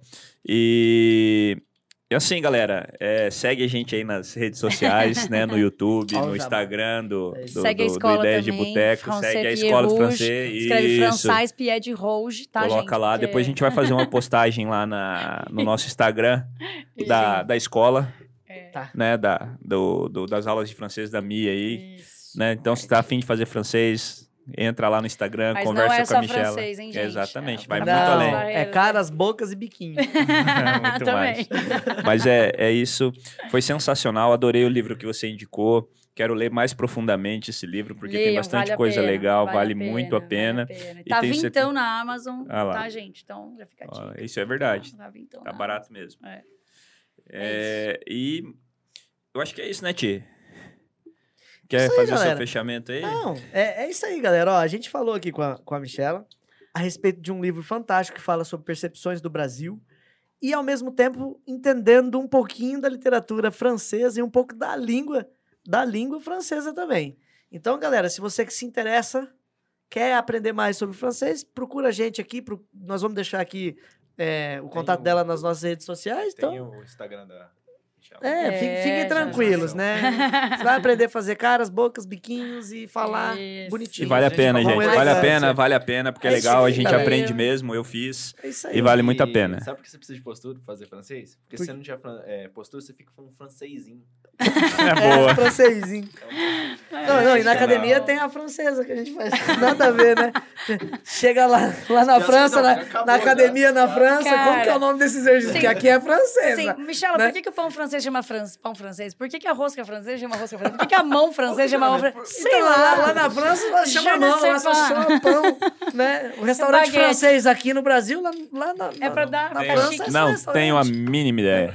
Não faço Mas ideia. tá bom. A gente estendeu a piada ruim aqui. É, pra variar, né, Ribeiro? Pra variar. O Ribeiro também é conhecido como o cara das piadas ruins. Ah, mas é gostoso contar piada ruim. Galera, A galera fica assim, nossa, você falou isso mesmo? É muito legal. Será, né? Será que, será que não entendi a É- é referência, É muito né? legal você eu ver a cara de paisagem. Há galera. dois lados na vida. Você pode ser triste e querer evitar ser o tiozão do pavê, ou você ser feliz e E aceitar que ser o tiozão do pavê, é isso aí, né? Tiozão do pavê. Liberte o tiozão do pavê que Te tem falar que a gente já tá quase sendo mesmo. tiozão É, é? É, Você não. Menos o menino. É. É, que ele não. é, O, tá- o menino é tá- tão. Tá é tão- longe é pra chegar nos Ivi, 30 é ainda. Tão, é tão legal o menino, porque além dele ser realmente um menino, o sobrenome dele, Dele é, é menino. menino. É menino. Então. E falta um tempinho ainda pra ele chegar nos 30. É isso aí. Igual a gente. Galera, é isso aí. Um grande abraço pra vocês. Sigam lá a gente nas redes, nas redes sociais, o Ideias de Boteco. Sigam lá. Me repete aí, porque eu não consigo. O quê? O teu Instagram. Instagram, gente, Français Pied Rouge, que na verdade é francês pé vermelho. A verdade é essa. Pierre Rouge. Mas aí Pied Rouge fica mais chique. Fica Escreve Français Pied de Rouge. Tá na descrição, segundo o seu menino aqui. Está mesmo. né? É isso. Seu Isso aí. menino. Siga. É o Monsieur Menino, pode ser? Siga. Aí fica É, melhor, né? Então, siga lá. Galera, até nosso próximo episódio. Daqui 15 dias estaremos aqui novamente, né, para mais um episódio do Ideias de Boteco. Um grande abraço a todos vocês e Au revoir, tout le monde. grande beijo. revoir. Até mais, gente. Au revoir. Au Como que agradece em francês? Ah, Merci Acabou de fazer. Merci. Merci. Merci.